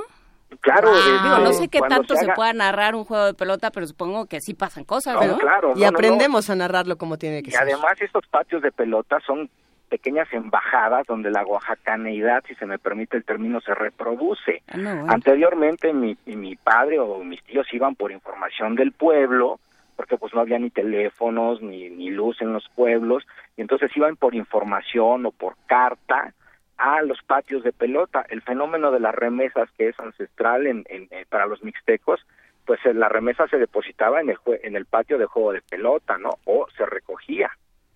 Entonces, estamos hablando de una serie de fenómenos culturales que nos permiten ver cómo las comunidades mixtecas están articuladas para migrar y para ahí a donde se trasladen reproducirse en términos culturales. A ver. Puede- es el juego de pelota, pero puede ser la comida, por ejemplo, puede sí, ser sí, el sí. vestido, puede ser la religión, puede ser la danza, etcétera, etcétera. Dos, dos muy rápidas preguntas. Ah, Arturo Gamoy dice, ¿cuál es el Gamol, cuál es el nombre del mixteco del juego de pelota? ¿Cuál es el nombre, perdón, qué? Mixteco del juego de pelota. ¿Cuál es el nombre que se le atribuye al juego de pelota en, en, en lengua Mm, mixteca? sí. Mira, no lo tengo, no tengo ese dato. Es una muy buena pregunta porque porque en, en diversas regiones el mixteco se habla de, o sea, vaya, no es el mismo mixteco el de la alta, el de la baja, el de la costa, el de los valles centrales. Y en general, todo, cuando yo he hecho esa pregunta, todo el mundo me, me responde la pelota o la mixteca. Pero eh, eh, prometo tener una, una, una respuesta lo antes posible ante eso, porque también es producto de, esa pregunta es producto también de, de, de otras tantas que nos lleva a ver cómo, por ejemplo, las, las lenguas indígenas están presentes, continúan presentes en este juego, ¿no? Por, a- Por por ahí. Venga. estaban, nos escriben que se decía Tlachtli. Es que ese es el término náhuatl. Ajá. Ese es el Sí, sí, término sí. náhuatl para la para la cancha, o el tlachco. El doctor Matos Moctezuma eh, acaba, bueno, no acaba, ustedes lo entrevistaron hace ya algunos meses, donde se anunció formalmente el eh, que se encontró uno de los juegos principales de pelota de la Gran Tenochtitlán. ¿verdad? sí, Porque, sí. bueno, evidentemente este juego eh, de pelota que tiene una presencia aproximadamente, si aceptamos que la actual es reminiscencia del prehispánico, pues estamos hablando de 3.000 años de juego de pelota desde que se institucionaliza. A mí me gusta hacer un ejemplo con el fútbol soccer. Es muy simple, este, eh, Luisa, Juana Inés, Benito. El juego de fútbol soccer actualmente conocemos, vamos a, vamos a ser generosos y vamos a concederle 200 años de existencia. En esos 200 años este juego se ha transformado eh, de, formas innumerables en, en, las dimensiones del campo de juego, en el número de jugadores y en los últimos 10 años está experimentando unas transformaciones eh, muy rápidas, prácticamente temporada tras temporada esto se está transformando. Imagínate 3.000 años de práctica de juego de pelota. Es muy probable que si nosotros agarramos a un jugador mixteco vamos a vamos a colocarnos en el año 1500 antes de Cristo y vamos a decir este es el año cero del juego de pelota bueno ese jugador lo colocamos en ese año cero. Nos lo llevamos 1500 años después. No va a conocer la práctica de juego y si lo llevamos a, y si lo traemos a nuestros días pues también se va o sea tampoco va a conocer al mismo juego no por la gran cantidad de transformaciones que ha sufrido esto, porque como todo juego, como toda práctica cultural, pues depende también evidentemente de las relaciones sociales que derivan de ello. Oye, mil gracias, Juan Mario Pérez, secretario técnico del Programa Universitario de Estudios de la Diversidad Cultural y la Interculturalidad. Tendremos que seguir hablando de esto, ¿eh? Una segunda parte, duda, Ya. Sin duda, claro, sí. Y averíguate. invitar. Eso. Va, Gracias, Un abrazo. Juan Mario. Gracias a ustedes, que estén bien, hasta luego. Hasta luego. Primer movimiento. Clásicamente... Universitario. Nota Nacional. El pasado domingo 4 de septiembre, los capitalinos emitieron su voto para elegir a los integrantes de los comités ciudadanos y consejos de los pueblos que los representarán ante la autoridad administrativa durante los próximos tres años. Aquí en Primer Movimiento votamos por nuestros representantes eh, cercanos y bueno, esperemos que hayan hecho lo mismo si, si están interesados en este tema de la participación ciudadana. La votación estuvo enmarcada por una escasa participación de los votantes y por múltiples acusaciones de compra de voto en diferentes delegaciones. La Fiscalía Especializada para la Atención de Delitos Electorales, la FEPADE, recibió más de 500 denuncias relacionadas con presuntas irregularidades en el proceso de elección. El Instituto Electoral del Distrito Federal instaló 2.464 mesas receptoras de opinión en toda la capital, donde también se efectuó la consulta, ciudadana sobre el presupuesto participativo de la Ciudad de México para el siguiente año, que asciende a 800 millones de pesos y para la que se propusieron 19.000 proyectos en beneficio de las comunidades. Hoy analizaremos este proceso electoral en la Ciudad de México, las quejas, denuncias, resultados y lo que nos dice de todo esto del estado de la democracia en nuestra ciudad con Gloria Alcocer Olmos, directora ejecutiva de Organización Fuerza Ciudadana AC. Gloria, muy buenos días. Hola, muy buenos días, Luisa Benito, Juana Inés, muchísimas gracias por la invitación. Un enorme placer. ¿Cómo podemos leer los resultados o, o más bien empecemos más allá? ¿Cómo se organizó la consulta? Mira, yo creo que tiene que ver con múltiples lecturas de acuerdo, como ustedes lo decían en el momento, y me encantó lo que estaban platicando con su invitado anterior, porque él hablaba de un juego y de las reglas del juego. ¿no? Creo que aquí precisamente, y él, él, hace una mención del juego como un mecanismo sociocultural, bueno, pues la democracia es muy parecida en ese sentido. Es conocer todas las reglas del juego. Si pensar que solamente hacer una cosa, que es ir a votar, es parte fundamental del juego, pues nos estamos saltando lo de atrás. Creo que tiene que ver con una primera organización desde el Instituto Electoral eh, del Distrito Federal en términos de inscribir planillas. Por ejemplo, yo les comento algo que poca gente sabe. Yo trabajo con jóvenes y participación política. Los comités ciudadanos tienen una acción afirmativa para personas jóvenes.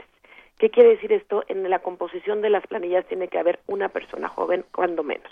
Entonces estamos viendo que hay mecanismos de participación, que existen mecanismos de participación directo porque los comités ciudadanos y, digamos, los representantes de pueblos originarios, pues tienen un papel fundamental que casi nadie se entera en esta parte del juego. Eso por un lado. En cuanto a la parte del presupuesto participativo, pues son 850 millones de pesos en juego en las delegaciones, en lo que las personas de cada colonia pueden proponer o decidir de acuerdo a lo que son las prioridades.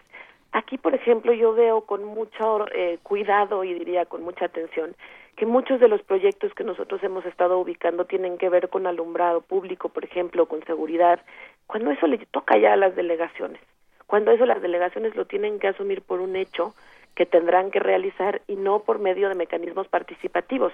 ¿A qué me refiero también con esto? Que en vez de tener espacios culturales o tener espacios que tengan que ver con recreación y con un movimiento que pueda generar comunidad, pues una vez más estamos viendo que las prioridades en esta ciudad son seguridad.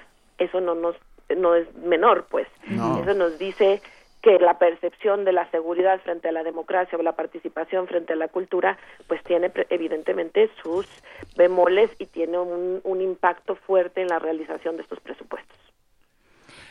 Venga, y a ver, a partir de eso, eh, ¿cómo se organiza la ciudadanía para decidir qué proyectos le convienen a todos? ¿Cómo se hace en comunidad esto?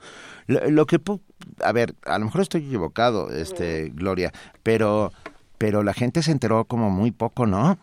Es Correcto, mira, yo te diría un primer antecedente de una elección no ordinaria en esta ciudad, que fue el constituyente. Así es. Si tomamos en cuenta que en el constituyente salió 28% y ahí tenías, sí, digamos, de manera legal la participación de los partidos en términos de su intervención directa, pues aquí lo que pasa es que tenemos una, un ejercicio poco difundido, poco conocido, en el sentido de que hay poca comunidad. Yo, por ejemplo, vivo en la colonia Nápoles, conozco a mis vecinos, algunos, pero sí me doy cuenta que no es una prioridad. Entonces se vuelve un poco un círculo vicioso en el que, aunque el Instituto Electoral del Distrito Federal haga una campaña, me parece que podría hacer aún más cosas, no, no hay esfuerzos menores, pero bueno, este podría ser mejor. También si ustedes se fijan, por ejemplo, las reglas que hay para las campañas, por ejemplo, en el caso de los comités ciudadanos, pues el que él o la que compita en, la, en el comité en el momento de la elección, pues tendrá que financiarse su propia campaña, no pueden usar colores. Claro. O sea, hay unas cosas tan estrictas y esto no viene, ahora sí que de gratis, como se dice, viene de toda una maquinaria que hay que generar sobre algo que yo les diría que me parece fundamental y sumamente preocupante, que es la desconfianza absoluta, no solamente en, los sistemas democráticos y en los partidos políticos, sino en este tipo de procesos. Entonces se ha vuelto una cosa en, miren, pues no, no difundimos, los que tendrán que difundir difunden, pero con estas reglas, no sé si ustedes vieron el caso del voto por electrónico también, que era el blindaje del blindaje del blindaje. Sí, sí, sí, a veces eso que genera también, pues que la ciudadanía diga, híjole, no, pues si tengo que hacer 25 candados para participar, pues mejor me lo ahorro. Al fin, no es importante. Yo creo que ahí está el error de percepción en la importancia del ejercicio. Eh, el ejercicio, como bien mencionas, Gloria, el proceso es el que, el que presenta la dificultad. Eh, en el caso, por ejemplo, eh, muy personal, me di a la tarea de conocer a los representantes que formaban parte de estas fórmulas por las que había que votar en, en, mi, en mi espacio, digamos, en la parte donde a mí me tocaba, y conocer los proyectos que se estaban presentando para la colonia, para la delegación, para ver cómo, cómo era este proceso. Y sí era un ejercicio muy interesante y era un ejercicio de responsabilidad ciudadana importante, porque realmente si uno hacía este ejercicio, en el caso de, bueno, en mi caso personal, lo que ocurría es que hay una serie de, constructoras que están afectando mucho el espacio de la zona sur de la ciudad y bueno, por lo mismo los vecinos nos involucramos mucho en lo que estaba sucediendo. Eh, quizá en otras partes de la ciudad este ejercicio no se vuelve tan pertinente por otras razones, pero entonces, si no hablamos de los representantes y si hablamos del proceso, Aquí, ¿Con quién tendríamos que hablar para que mejoren los procesos mismos? Pues yo creo que primero a la autoridad electoral, que es a la que le toca, ¿no? Al Instituto Electoral del Distrito Federal. Al IEDF. Al IEDF, en efecto. Y vuelvo a repetir, no porque no hayan hecho un gran esfuerzo, yo creo que hicieron un esfuerzo bastante importante en términos de opciones, de pelear por el voto electrónico, porque hubo mucha resistencia y diría ese voto no solamente tendrá que ser importante, sino lo tendremos que ver como una opción no solo para ejercicios pequeños, sino en una cosa que con mucho gusto después les explico que tiene que ver con participación, sobre todo juvenil. Claro. Pero también tendríamos que ver las propias las propias delegaciones, qué están haciendo las delegaciones. Aquí las delegaciones son pequeños reinados. O sea, seguimos viendo que los delegados son dueños y señores. Yo vivo en la Benito Juárez, les puedo decir que aquí hace años yo recuerdo que dijeron que iban a detener, por ejemplo, lo que tú mencionas de las construcciones y siguen, ¿no? Entonces pareciera que es un negocio entre algunos delegados o en algunos representantes. Evidentemente también, por ejemplo, les pongo el caso de Polanco, no es uno de los lugares más vigilados en términos de comités ciudadanos, precisamente porque ahí es peleadísimo, porque tienes a los restauranteros. Entonces tiene que ver también con gremios, tiene que ver con una participación. Yo diría ya no no podemos seguir pensando que la democracia la construyen solamente las instituciones electorales. Claro, a ellas les toca, ellas tienen esa atribución, pero ¿qué pasa en las escuelas? ¿Qué pasa también en nuestros entornos cotidianos, en las, como te decía, en las propias delegaciones. Entonces, creo que también aquí hay una cosa que incluso le tocaría al INE, que es la educación cívica. Hay una cosa de educación cívica, Gloria, desde luego, pero también hay y por, en el caso de esta elección, ¿no? yo vivo también en una colonia muy politizada, con muchos problemas de, de, representatividad, con muchos pleitos, con un comité que se ha eh, eh, eternizado en, en, Eso pasa. en el poder, por ponerlo en esos términos y que lo que la, la sensación de todos los vecinos fue de madruguete, ¿no? Porque de alguna manera no como si no estás en eso, si no te va en ello, eh, digamos el, el, sueldo, entonces pues es más complicado tener eh, el ojo puesto sobre cada uno de los procesos y las etapas y cuándo te inscribes y dónde y cuáles son los plazos y demás. Entonces de pronto todos despertamos diciendo ya se pasó el plazo para inscribir planillas y una vez más nos va a pasar lo mismo que nos pasa siempre. Claro, eso es un, eh, o sea, eso es una llamada de atención a los vecinos y a los ciudadanos para que eh, a la próxima vez no nos suceda. Pero sucedió. Pues te diría algo, creo que tú estás dando en el clavo porque tiene que ver una vez más con esta corresponsabilidad. Y ahí volvería el tema de educación cívica. Si tenemos autoridades que se encargan de decirnos que la democracia se ejerce cada tres años en procesos federales, donde tenemos que ir a votar, casi todos sabemos que pues por presidente es importantísimo, por gobernador quizá también, ya la Cámara no nos parece tan importante, cuando ahí se toman decisiones fundamentales, incluso más importantes a veces que la presidencia misma, pero si seguimos manteniendo esta visión de la democracia como una democracia meramente electorera o electoral, pues por eso tenemos estos resultados. Y constreñida a los partidos. Exactamente. Y te diría una cosa, eso, eso es una cosa casi esquizofrénica porque le toca a los partidos, pero los partidos son los que menos digamos, promueven estos ejercicios democráticos. Ojo, no votar por ellos, ¿eh? porque eso no es generar ciudadanía, es generar una conciencia de la importancia de la participación política de la ciudadanía y en este caso en la Ciudad de México. Pero pareciera que cuando uno dice, eh, eh, digamos, participación política, está diciendo participación partidista y hay un enorme rechazo de la ciudadanía a los partidos. Lo pueden ver en el, informe de país, en diferentes encuestas. No, no, lo sabemos, lo sabemos.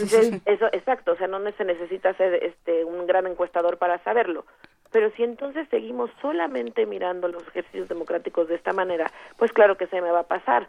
Yo creo que si vemos, por ejemplo, una elección presidencial donde mi involucramiento no es tan directo, o sea, no me requiere hacer algo más allá de ir y votar, pues entonces sí, no se me olvida. Creo que aquí, como ustedes preguntaban, ¿cómo, cómo podemos hacer que esto funcione? Yo primero les diría, no eliminar el ejercicio, porque siempre salen estas voces que dicen, ven, no sirve para nada, tenemos 4% de gente votando, hay que quitarlos.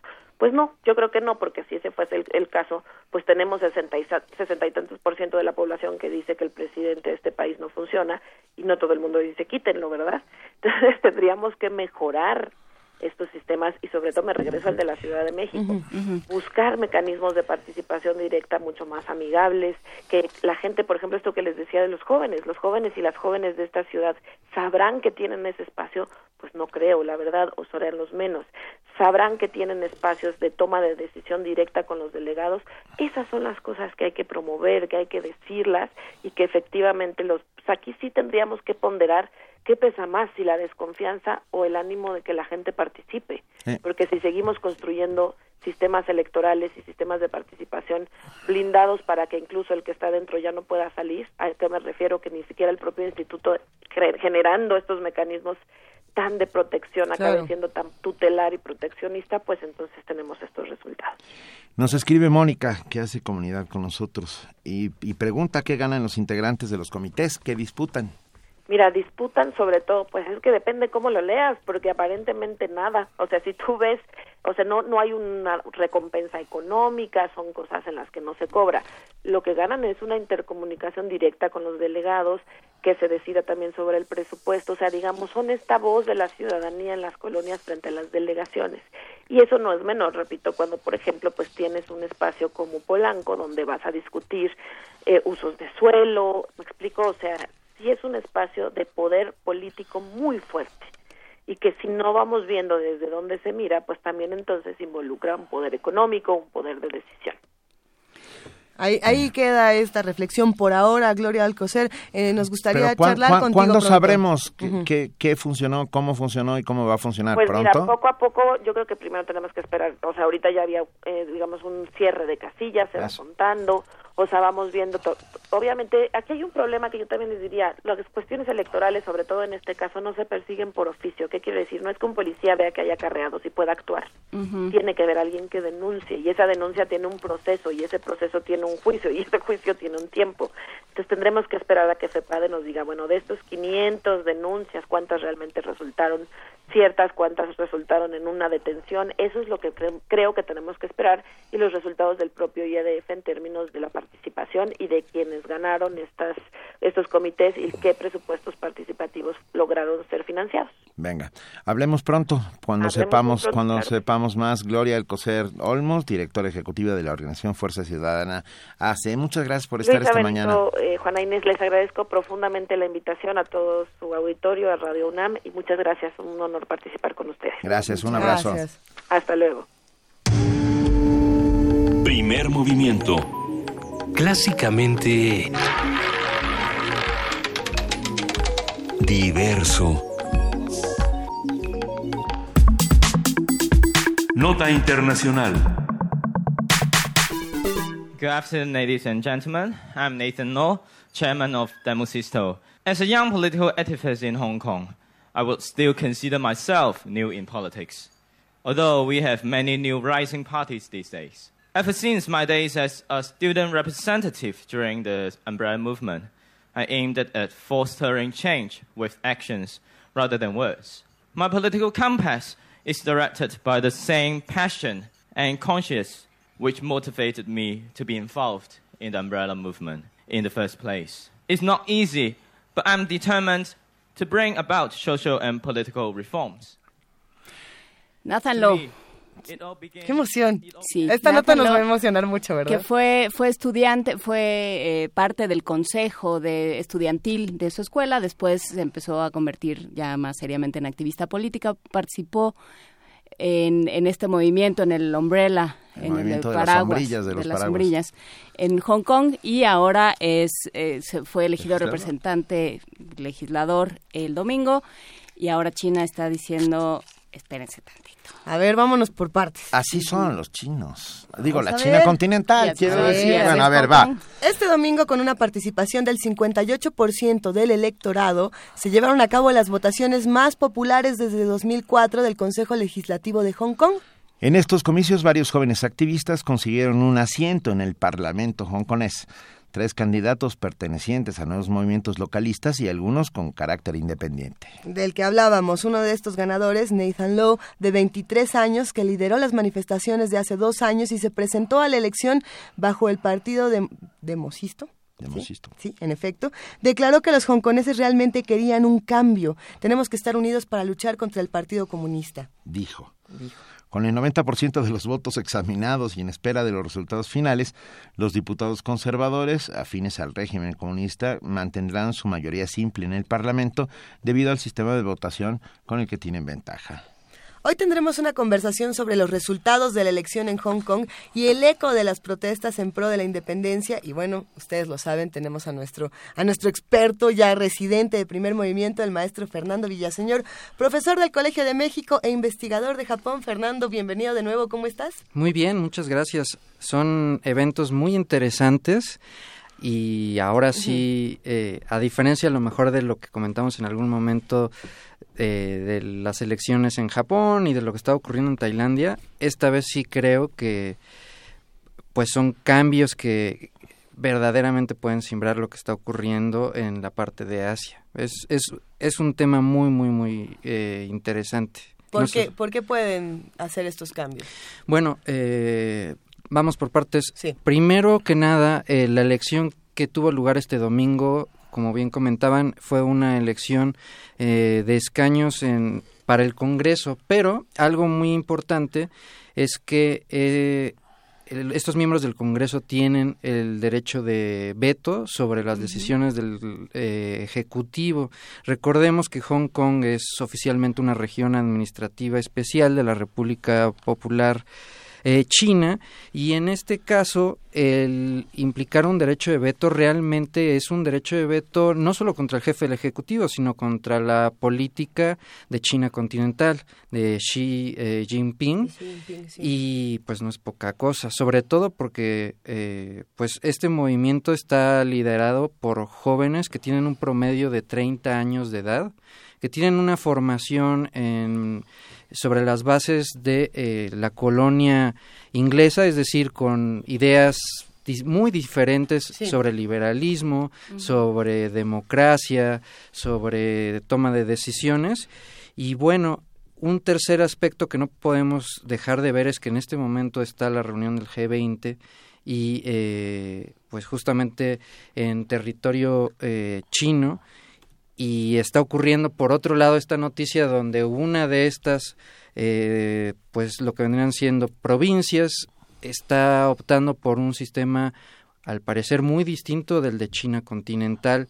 Entonces eh, estas elecciones son eh, el preámbulo de las elecciones más importantes que van a ocurrir el próximo año, en el 2017, para el posible cambio del jefe de Estado, lo que vendría siendo eh, el jefe del Ejecutivo, lo que vendría siendo el presidente, digamos, nombrado o al menos reconocido por el gobierno de la República Popular China. En pocas palabras, sí podría implicar una verdadera resistencia eh, de Hong Kong que no se logró durante eh, esta primavera asiática, como le decían, eh, esta revolución de las paraguas, pero que se está logrando ahora institucionalmente a través de cinco escaños políticos, que en un momento a ver si platicamos, son cinco candidatos clave eh, que me parece pueden llevar a cambios importantes. ¿Quiénes son? Estos candidatos. El más eh, notorio fue quien escuchamos hace un momento, Nathan Law, del partido eh, de Mosisto, eh, digamos, el pueblo, ellos lo interpretan como el pueblo de pie,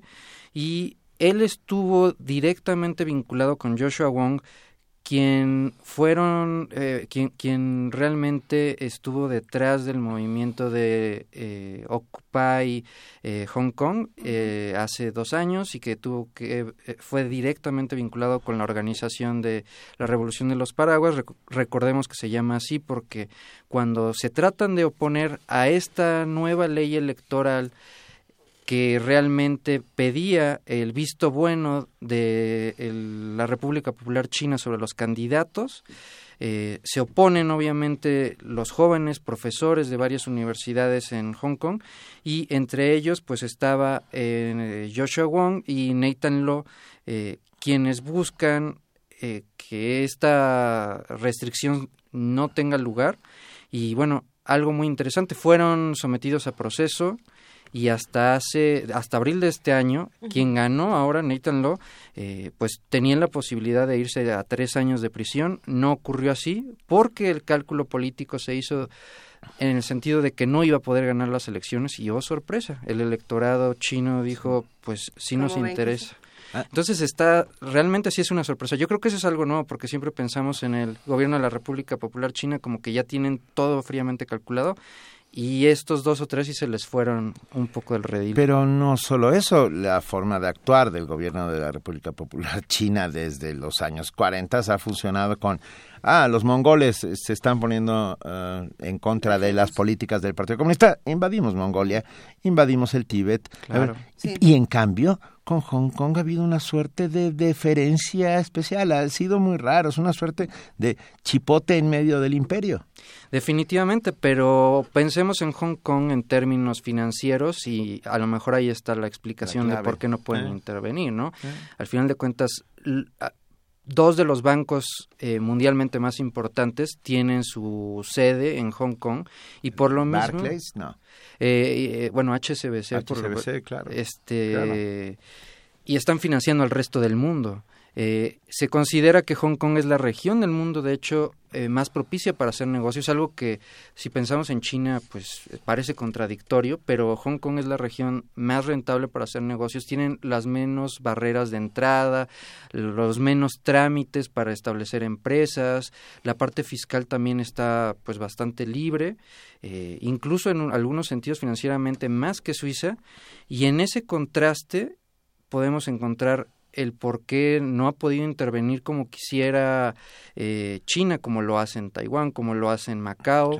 este, Pero Hong Kong, al final de cuentas, habiendo sido colonia inglesa hasta el 97, sigue teniendo muchos intereses, tanto financieros como políticos, obviamente, eh, del resto del mundo. Incluso parte de la crítica que existe respecto de o que existió respecto de la revolución de los paraguas es que hay eh, ciertas fuentes que dicen que hubo un financiamiento por parte del gobierno de Estados Unidos de hacia eh, Scholarism, que era como el, el grupo radical de Joshua Wong y de Nathan Law, que ahora ganó las elecciones. Entonces, ya ha habido pronunciamientos, incluso, obviamente, del lado de Inglaterra, obviamente del lado de Estados Unidos, ha sido eh, un, una celebración de parte de los cinco candidatos estudiantiles que llegaron a, a puestos claves, pero Vladimir Putin no se hizo esperar, por ejemplo, en decir que esto era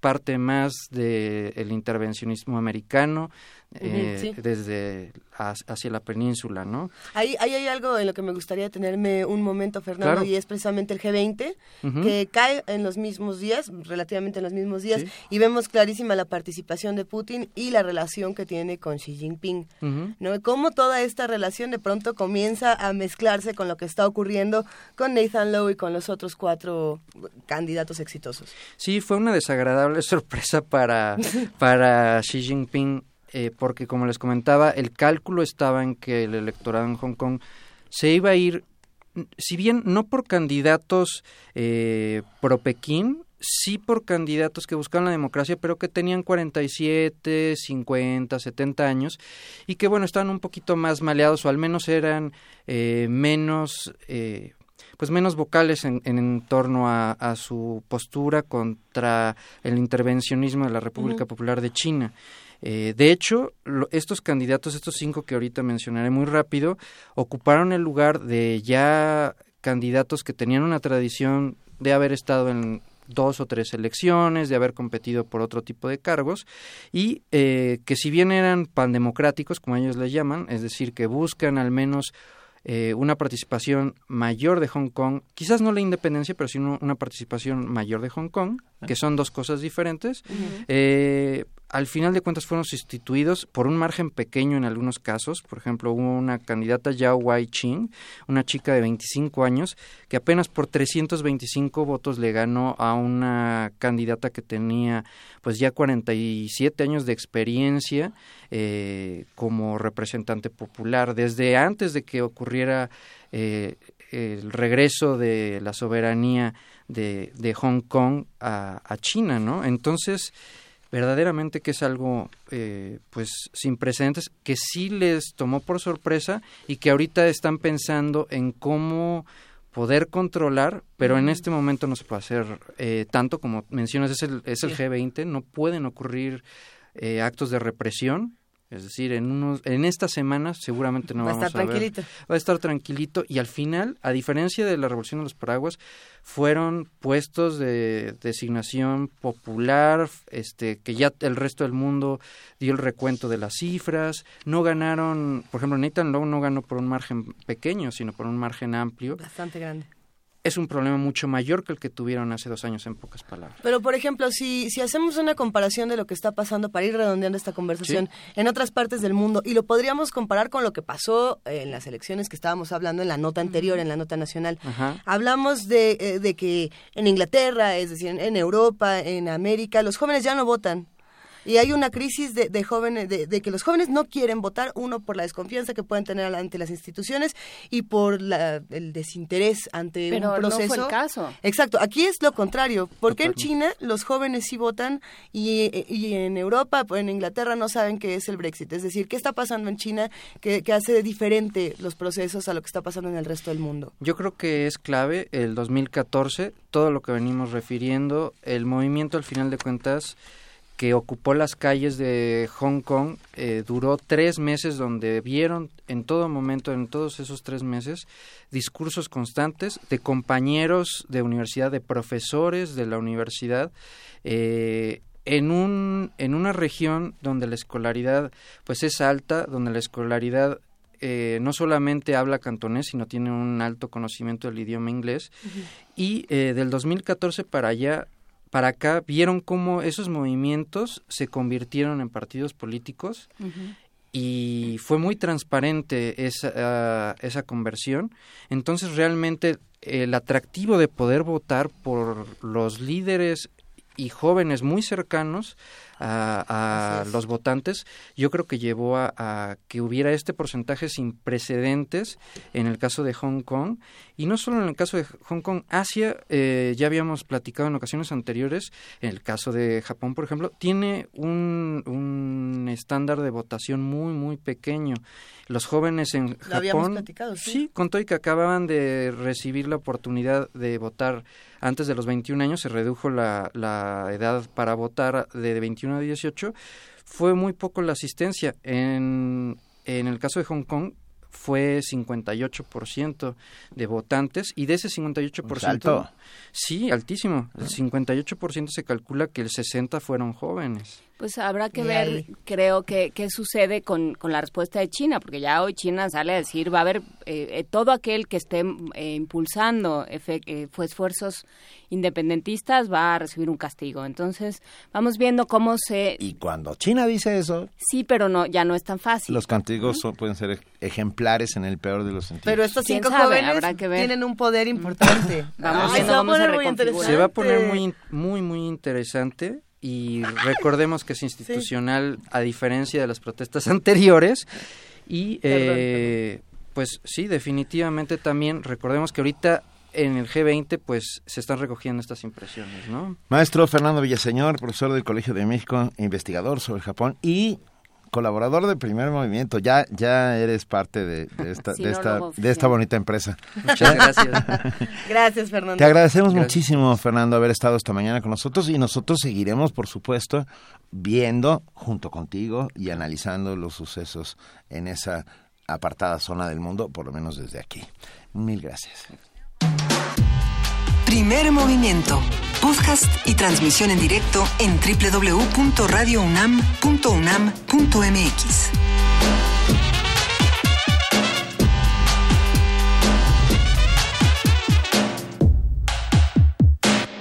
Emocionante cómo se está reconfigurando el mundo, ¿no? El mundo está cambiando Eh. y está y fre- frente a nuestros ojos y más nos vale que también pongamos un piecito para que eh, se- seamos partícipes de ese cambio, ¿no? Pues no, yo solamente me quedo pensando que todo lo que de todo lo que nos acaba de contar eh, Fernando se puede replicar en otros países como el nuestro, por ejemplo. El, ¿no? el- la- el efecto de las universidades y de las comunidades universitarias en, en este tipo de trabajos es importante. Es emocionante lo que va a ocurrir. Ah, También es emocionante lo que va a ocurrir con el arte, con diferentes espectáculos que se avecinan en nuestra ciudad y que, bueno, pues hay que darnos una vuelta. Por ahí ya va a estar el espectáculo Volver. Vamos a platicar con Leo Constantini, él es cofundador de Circo de Mente y director de este espectáculo. ¿Cómo estás, Leo? Buenos días. Muy bien, gracias, buenos días. A ver, cué- cuéntanos qué es volver, Leo.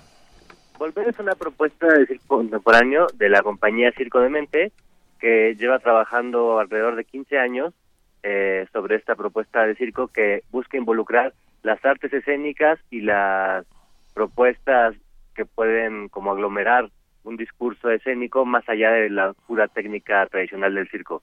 En este espectáculo Volver tenemos música en vivo con un compositor y inter- intérprete que, que hace la música en vivo, que es Aldo Max Rodríguez. Eh, él tiene un proyecto que se llama Los Músicos de José y fue también músico de Santa Sabina. Eh, y tenemos interacción con video en tiempo real, es decir, los personajes juegan con, con imágenes de video. Por ejemplo, hay, hay una pantalla que es como un espejo donde los personajes se reflejan y a veces este, este reflejo se toma vida propia, digamos, o, o se enfrentan a, a sí mismo a través de estos juegos con videos o con nosotros. Son dos personajes en escena y todo ocurre en un interior y, y habla un poco como de los los ciclos que tenemos en nuestras relaciones y cómo estos ciclos se vuelven a, a repetir, por eso el nombre de, de Volver, ¿no? Y es una propuesta de circo contemporáneo mexicana de, de nuestra compañía que se llama Circo de Mente y estaremos en el Teatro de la Ciudad a- estrena- estrenando este espectáculo desde este jueves, jueves 8 de septiembre, hasta el domingo 11. Jue- jueves a domingo, Teatro de la Ciudad. ¿A qué hora tienes los horarios? Sí. Sí, claro. Jueves y viernes a las 8.30, sábado a las 7 y domingo a las 6. ¿Y quiénes son los dos personajes que están en escena? Eh, uno de ellos soy yo Ok, y, y la otra es Tatiana Gess, una artista circense de Argentina. venga. Suena, suena maravilloso. Los boletos se pueden comprar directamente en el Teatro de la Ciudad o por medio de alguno de estos sistemas, ¿no? Eh, que- Así es. Eh, tenemos cuenta estudiantes y maestros en taquilla. También ahorita ten- tenemos una promoción en nuestras redes sociales. Sí. Vendiendo, eh, tenemos boletos a mitad de precio en preventa. Eh, Entonces pueden consultar nuestra nuestra sitio en redes sociales que es Circo de Mente, todo junto, pero Circo lo escribimos con K. O a través de nuestra página web, circodemente.com.mx. Oye, Leo, eh, vamos redondeando esto. Eh, mencionabas que uno de los integrantes de Santa Sabina hace la música de todo este espectáculo. Así es, Aldo Max Rodríguez Qué maravilla. eh, este interpreta la música en vivo y además es el compositor de, de, de todo el soundtrack, digamos, del, del espectáculo. ¿Y cómo, cómo se relaciona el arte circense con uno de estos excéntricos que ahora forma parte de, de los Sabinos, de esta agrupación post-Santa Sabina? Pues fue una creación conjunta donde donde nosotros este, le platicamos nuestras ideas y los cuadros que teníamos como ya eh, eh, en mente, ¿no? De qué íbamos a hacer, los números, digamos, de, de circo tal cual, y los fuimos como musicalizando a través de las propuestas que él nos hacía y nosotros le, le íbamos diciendo, sí, por ahí o un poquito más por acá, me gusta más bien esta atmósfera y así. Él es un compositor muy muy creativo y Sí. además inter- interpreta muy, varios instrumentos en vivo, tiene clarinete, piano, este y además bueno, tiene todo esta este sonidos con su con su computadora y entonces va también digamos ambientando todo lo que pasa en escena con efectos y, y está muy divertido trabajar con él la verdad. Este espectáculo interdisciplinario, vamos a, vamos a ir a visitarlo jueves y viernes a las ocho y media de la noche, los sábados a las siete y los domingos a las seis en el Teatro de la Ciudad, que bueno, repetimos la dirección Donceles 36 para todos los que se quieran dar una vuelta. Eh, Leo, te mandamos un gran abrazo y bueno, pues te agradecemos que, que te hayas tomado el tiempo para charlar con nosotros de toda el arte circense y lo que vamos a ver en estos días. No, pues muchas gracias a ustedes por el espacio y ojalá puedan acompañarnos. Ahí estaremos con muchísimo gusto. Un abrazo y que a mí, yo lo que pasa es que soy de circo de toda la vida, así que eh, gra- larga vida al circo.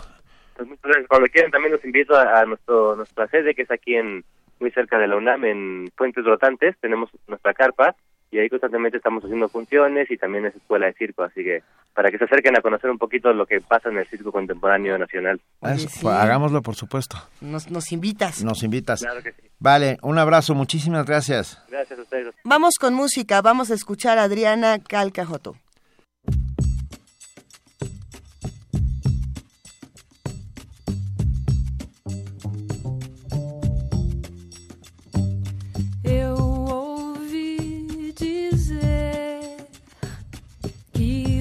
Você assim,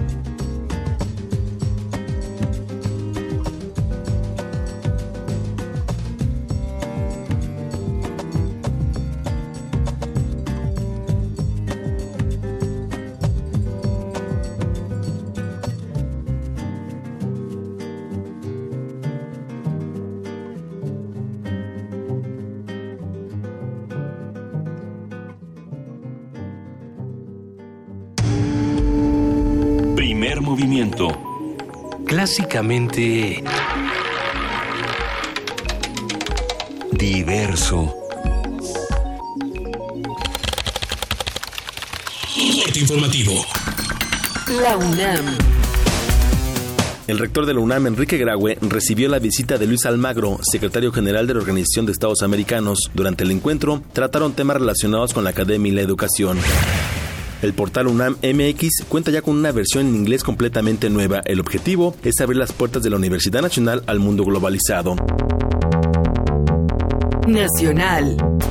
Esta mañana, Roberto Ramírez de la Parra, director de la Comisión Nacional del Agua, informó que tras tocar tierra en Baja California Sur, el huracán Newton podría golpear por segunda ocasión en Sonora la noche de este martes. Señaló que en este momento la parte sur del ojo del huracán aún se encuentra sobre los cabos y avanza con vientos de 150 kilómetros por hora. Se encuentra todavía en los cabos, en la parte de los cabos que fue por donde ingresó. Ingresó aproximadamente a 150 kilómetros por hora, lo que lo hace un huracán categoría número uno.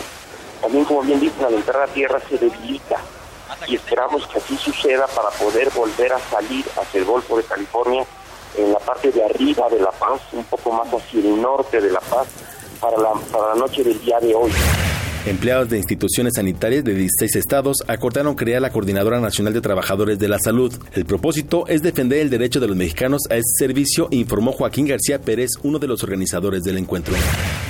Con base en una encuesta del periódico El Financiero, Miguel Ángel Mancera tiene el 77% del apoyo para ser abanderado del PRD en las elecciones presidenciales de 2018. Por su parte, Margarita Zavala encabeza al PAN con 40%, mientras que Miguel Ángel Osorio Chong tiene el mismo porcentaje de las preferencias para ser candidato del PRI. Economía y finanzas. De mayo a junio de este año, el Senado de la República gastó más de 15 millones de pesos por conceptos de servicios de traslado y viáticos. Esto con base en las cifras presentadas en el informe presupuestal de egresos del segundo trimestre de 2016. Internacional.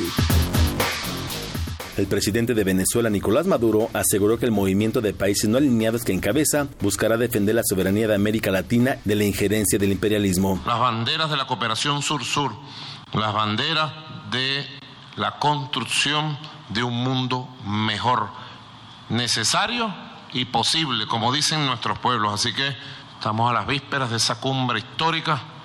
Yo llamo a todos los hombres y mujeres de nuestra patria, a todos los venezolanos y las venezolanas, que nos conectemos con el espíritu universal de la solidaridad, del amor y la lucha por un mundo mejor de la cumbre de países no alineados. La oposición venezolana convocó a sus partidarios en la ciudad de Caracas a realizar una protesta de 10 minutos el próximo miércoles. Habla Jesús Torrealba, portavoz de la Mesa de Unidad Democrática. El próximo miércoles 7 en Caracas, oído con esto, el próximo miércoles 7 en Caracas, la jornada de protesta va a consistir en lo siguiente. Van a ser 10 minutos de protesta. 10 minutos de protesta desde las 12 del mediodía hasta las 12 y 10 todos los caraqueños, estemos donde estemos, el que esté en su trabajo, el que esté en su casa, el que esté en el tráfico, el que esté en el metro, el que esté en el transporte público, estemos donde estemos, nos vamos a parar 10 minutos.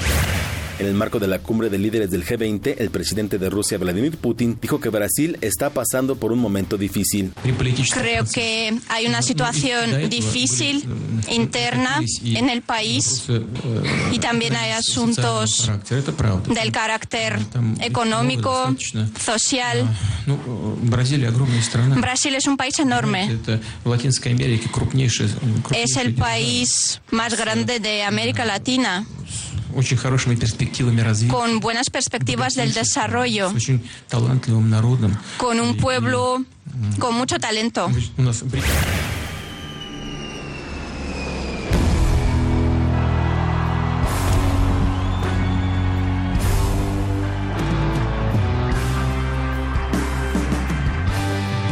Un día como hoy.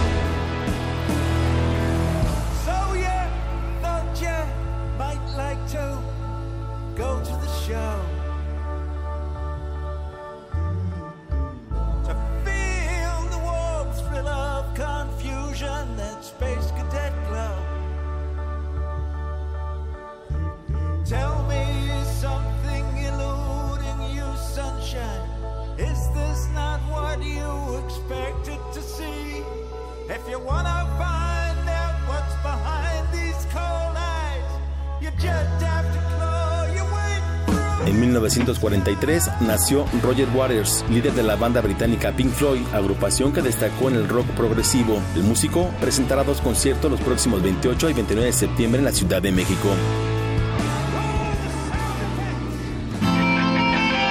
Radio UNAM, clásicamente informativa. Movimiento. Clásicamente reflexivo.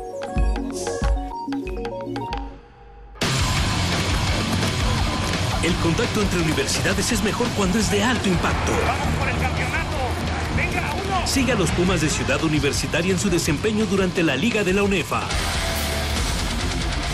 En vivo desde el Estadio Olímpico Universitario, el próximo 10 de septiembre a las 12 del día por el 96.1 de FM. Que viva siempre Pumas de Universidad.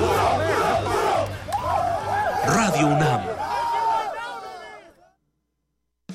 Estamos en el programa Activa tu Paisano y tenemos una llamada muy especial. Hola, ¿cómo te llamas? Lupita. ¡Eso, mi raza! Y en la otra línea, ¿a quién Toño. tenemos? ¡Hey, Lupita! ¡Ándale pues! ¿Qué quiere decirle? ¿Te acuerdas que me dijiste que ya te llegó tu INE? Pues ya la activaste. Tienes que hacerlo para poder votar. Hazlo por internet, nada más con el folio y tu fecha de nacimiento.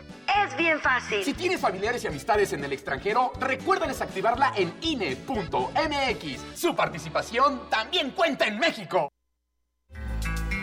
La narrativa como espacio de construcción cultural. Una cita por la búsqueda de la equidad de género. Coloquio El cuerpo femenino y sus narrativas. 7, 8 y 9 de septiembre. 17 autores y especialistas. Cátedra Universitaria de Fomento a la Lectura, José Emilio Pacheco. Difusión Cultural, UNAM. Auditorio del MUAC. Consulta horarios e inscripciones en www.universodeletras.unam.mx. Búscanos en redes sociales, en Facebook como Primer Movimiento UNAM y en Twitter como P Movimiento o escríbenos un correo a primermovimientounam@gmail.com. Hagamos comunidad.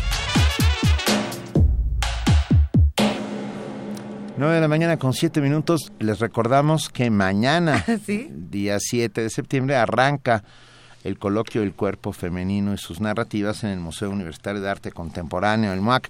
Todavía ustedes pueden inscribirse, no dejen de hacerlo. 17 expertos, especialistas, escritores, entre ellos Mónica Lavín, Rosa Beltrán, ah, Andrés de Luna. Andrés de Luna, Nuestra Nuria Gómez. Nue- Nuestra Nuria Gómez, ahí estarán presentes. Esto es un esfuerzo de Universo de Letras por medio de la Cátedra Extraordinaria de Fomento a la Lectura, José Emilio Pacheco. Ahí te va, www.universodeletras.unam.mx. Todavía les queda, les queda hoy para inscribirse. De verdad, háganlo. Va- son tres días espectaculares en los que podrán y podremos aprender todos un montón sobre literatura y cuerpo femenino. Otro tema del que podemos aprender para ver cómo articulamos nuestro descontento. Ahí les va. La Comisión Nacional de Hidrocarburos aprobó una serie de contratos en las rondas 1.3 y 1.4. ¿Qué va a pasar con esto? Nuestro compañero Abraham Menchaca tiene toda la información.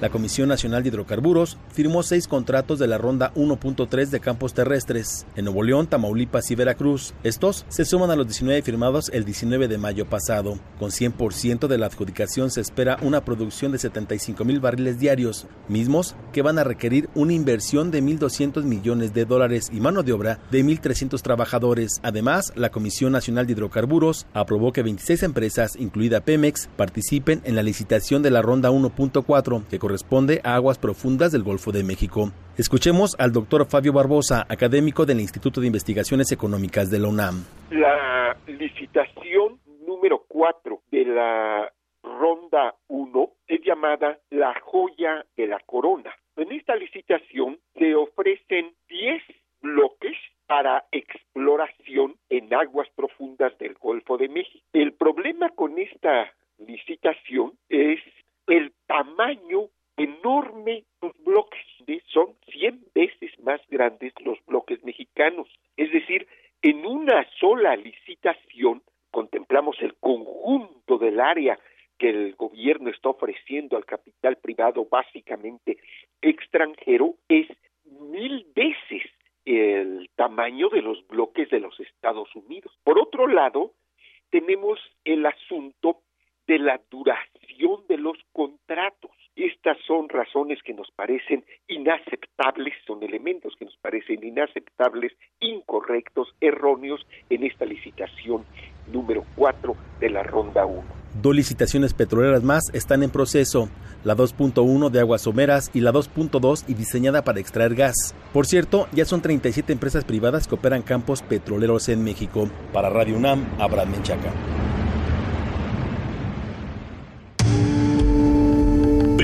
Movimiento. Clásicamente... Universitario.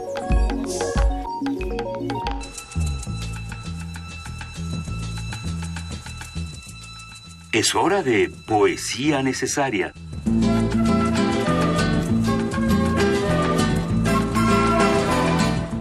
Un día como hoy, de 1925, nace en Oviedo, Asturias, en España, Ángel González, el grandísimo, grandísimo poeta que de verdad, de la generación de los 50, eh, uno de los fundadores del llamado movimiento de la poesía social, que, que es, es de verdad una de esas voces imprescindibles para entender no solo a la España contemporánea, sino a, a nuestra forma de decir contemporánea. Habíamos compartido con nuestros queridísimos radioescuchas dos poemas de Ángel González antes de, compartir el que vamos a leer el día de hoy.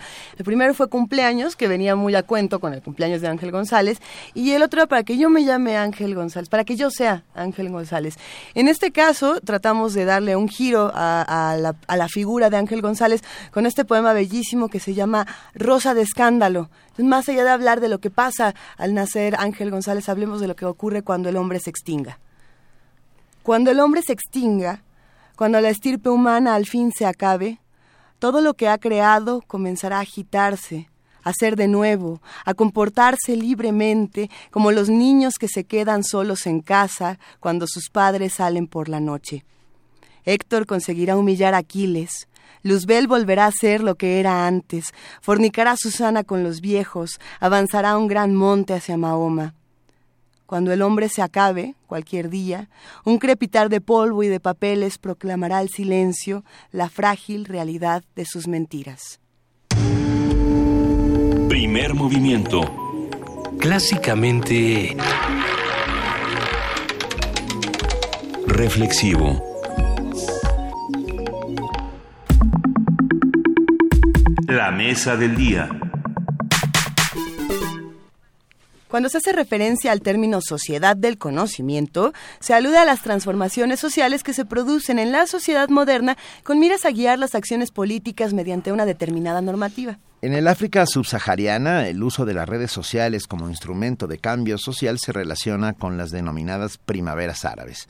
De acuerdo con Antonio Castel y Carlos Bajó, autores del ensayo Redes Sociales para el Cambio en África, tal uso tecnológico fue genuino de la zona. La construcción y el desarrollo de dinámicas de convivencia y comunicación de las sociedades africanas pueden estudiarse a partir de los llamados ecosistemas de información que surgieron durante las elecciones de Senegal en 2012, cuando Sheikh Fall, uno de los, de los ciberactivistas más importantes de este país, creó la plataforma Sunu 2012, que representó un hito en la historia de Senegal al ser un proyecto crucial para aportar transparencia al proceso electoral de dicho estado. Esto era lo que nos comentaba Juana Inés de esa al principio de este programa. Hoy hablaremos sobre los ecosistemas de información en África, cómo funcionan, qué efectos tienen y cómo se pueden replicar los modelos. Y estará con nosotros, y lo agradecemos muchísimo, la doctora Paulina Berumen, internacionalista y especialista en África. Doctora Berumen, muy buenos días. Muy buenos días a todos ustedes y al público, desde luego. Muchas gracias. ¿Qué, ¿Qué, es un ecosistema de información y cómo funciona, por ejemplo, en un lugar como Senegal o cómo funciona en África entera?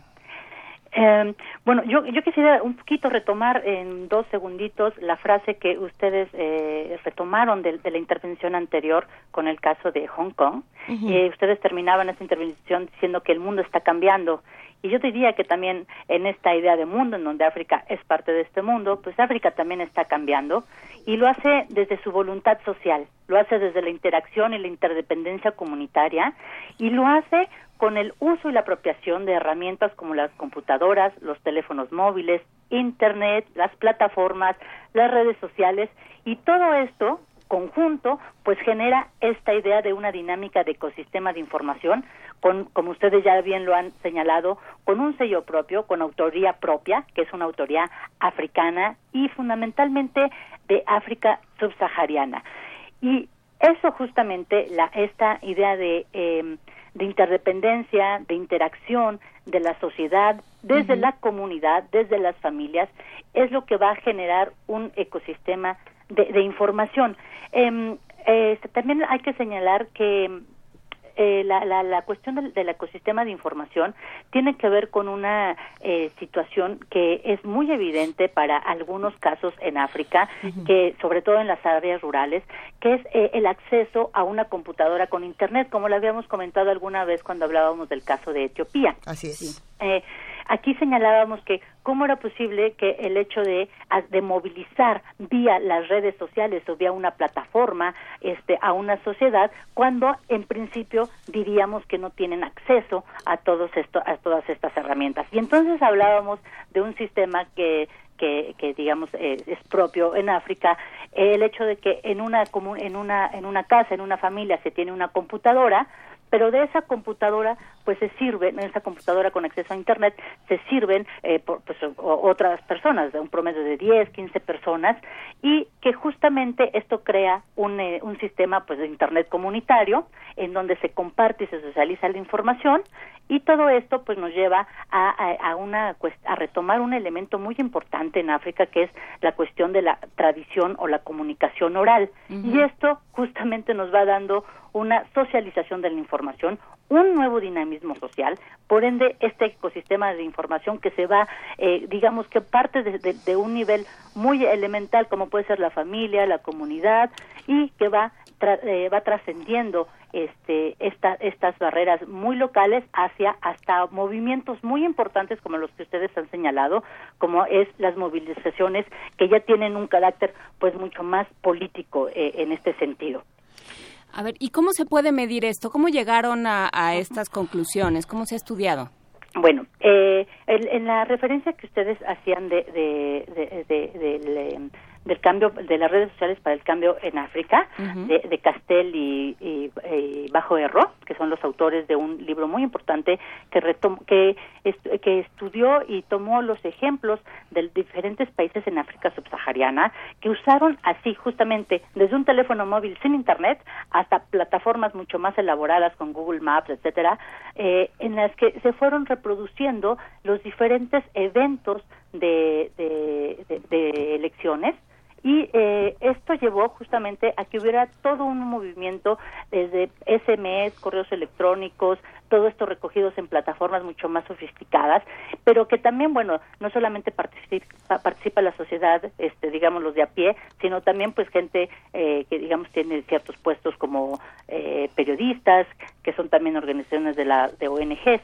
Eh, yo quiero decir, y eso es muy importante, uh -huh. que este movimiento de, de, los ecosistemas de información, eh, en efecto, un, un, un, ejemplo muy sonado fue Senegal, como ustedes lo han mencionado, sí. pero bueno, empezó desde Kenia en 2007, lo de, lo de Senegal es en 2012 y que justamente esto pues también nos extrapola la idea de que más bien también la primavera árabe pues bueno no es decir el uso de las redes sociales no es un icono exclusivo de las de, de, de los países del norte de África sino que ya sí. tenía su antecedente en Kenia no y que desde aquí ya se creó toda una plataforma en donde se buscaba justamente eh, democratizar toda la recolección de la información para su difusión en materia electoral. Se volvió como un observatorio también y, y este para el proceso electoral sí. para la información electoral. Y esto se fue reproduciendo entonces más tarde en Costa de Marfil este se fue reproduciendo en Senegal. Y entonces retomando justamente esta famosa plataforma de este Ushahidi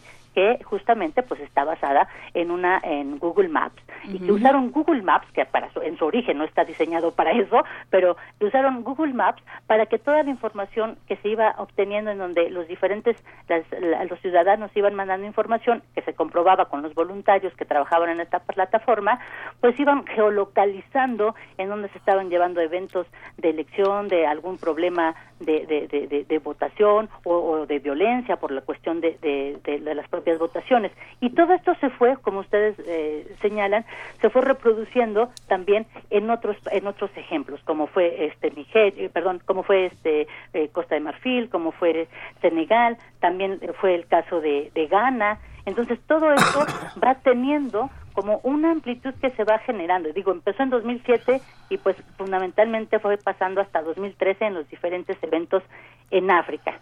¿Qué modificaciones importantes entonces encontraríamos desde Kenia hasta lo que ocurre actualmente? Me llama mucho la atención, por ejemplo, que mencionas el caso de Ghana. Eh, eh, hay muchas, pareciera que no, pero hay muchas diferencias entre cada uno de estos espacios que mencionas. Quizá eh, si los vemos desde este lado, desde este micrófono, desde la comodidad de este micrófono, pareciera que todo, que todo es similar, pero no, hay, hay, hay matices importantísimos. Eh, ¿Cómo podemos compararlos y cómo podemos estudiar todos estos fenómenos? Sí, yo creo que compararlos eh, sería más bien como tener el, el, el contexto social y político Claro. de cada país. Claro. Creo que sería, yo, yo no estaría muy en la, en la, en el enfoque de la comparación, sino Claro. de la lectura de cada caso particular. Creo que los ejemplos que dio Kenia con esta plataforma Ushahidi, que también se fueron mejorando, hay que decir que, por ejemplo, lo de- el caso de Senegal lo que hace es que, pues, mejora en mucho también la propuesta de Ushahidi, utiliza la plataforma, pero también crean otros blogs, crean otros, este, otras redes, hay otras, otros ejemplos también, no solamente que tienen que ver con toda la plataforma tecnológica, ¿no? De, de- sino, por ejemplo, tenemos el caso de Mozambique, donde eh, se pudo convocar a todo el movimiento, de, por lo menos a nivel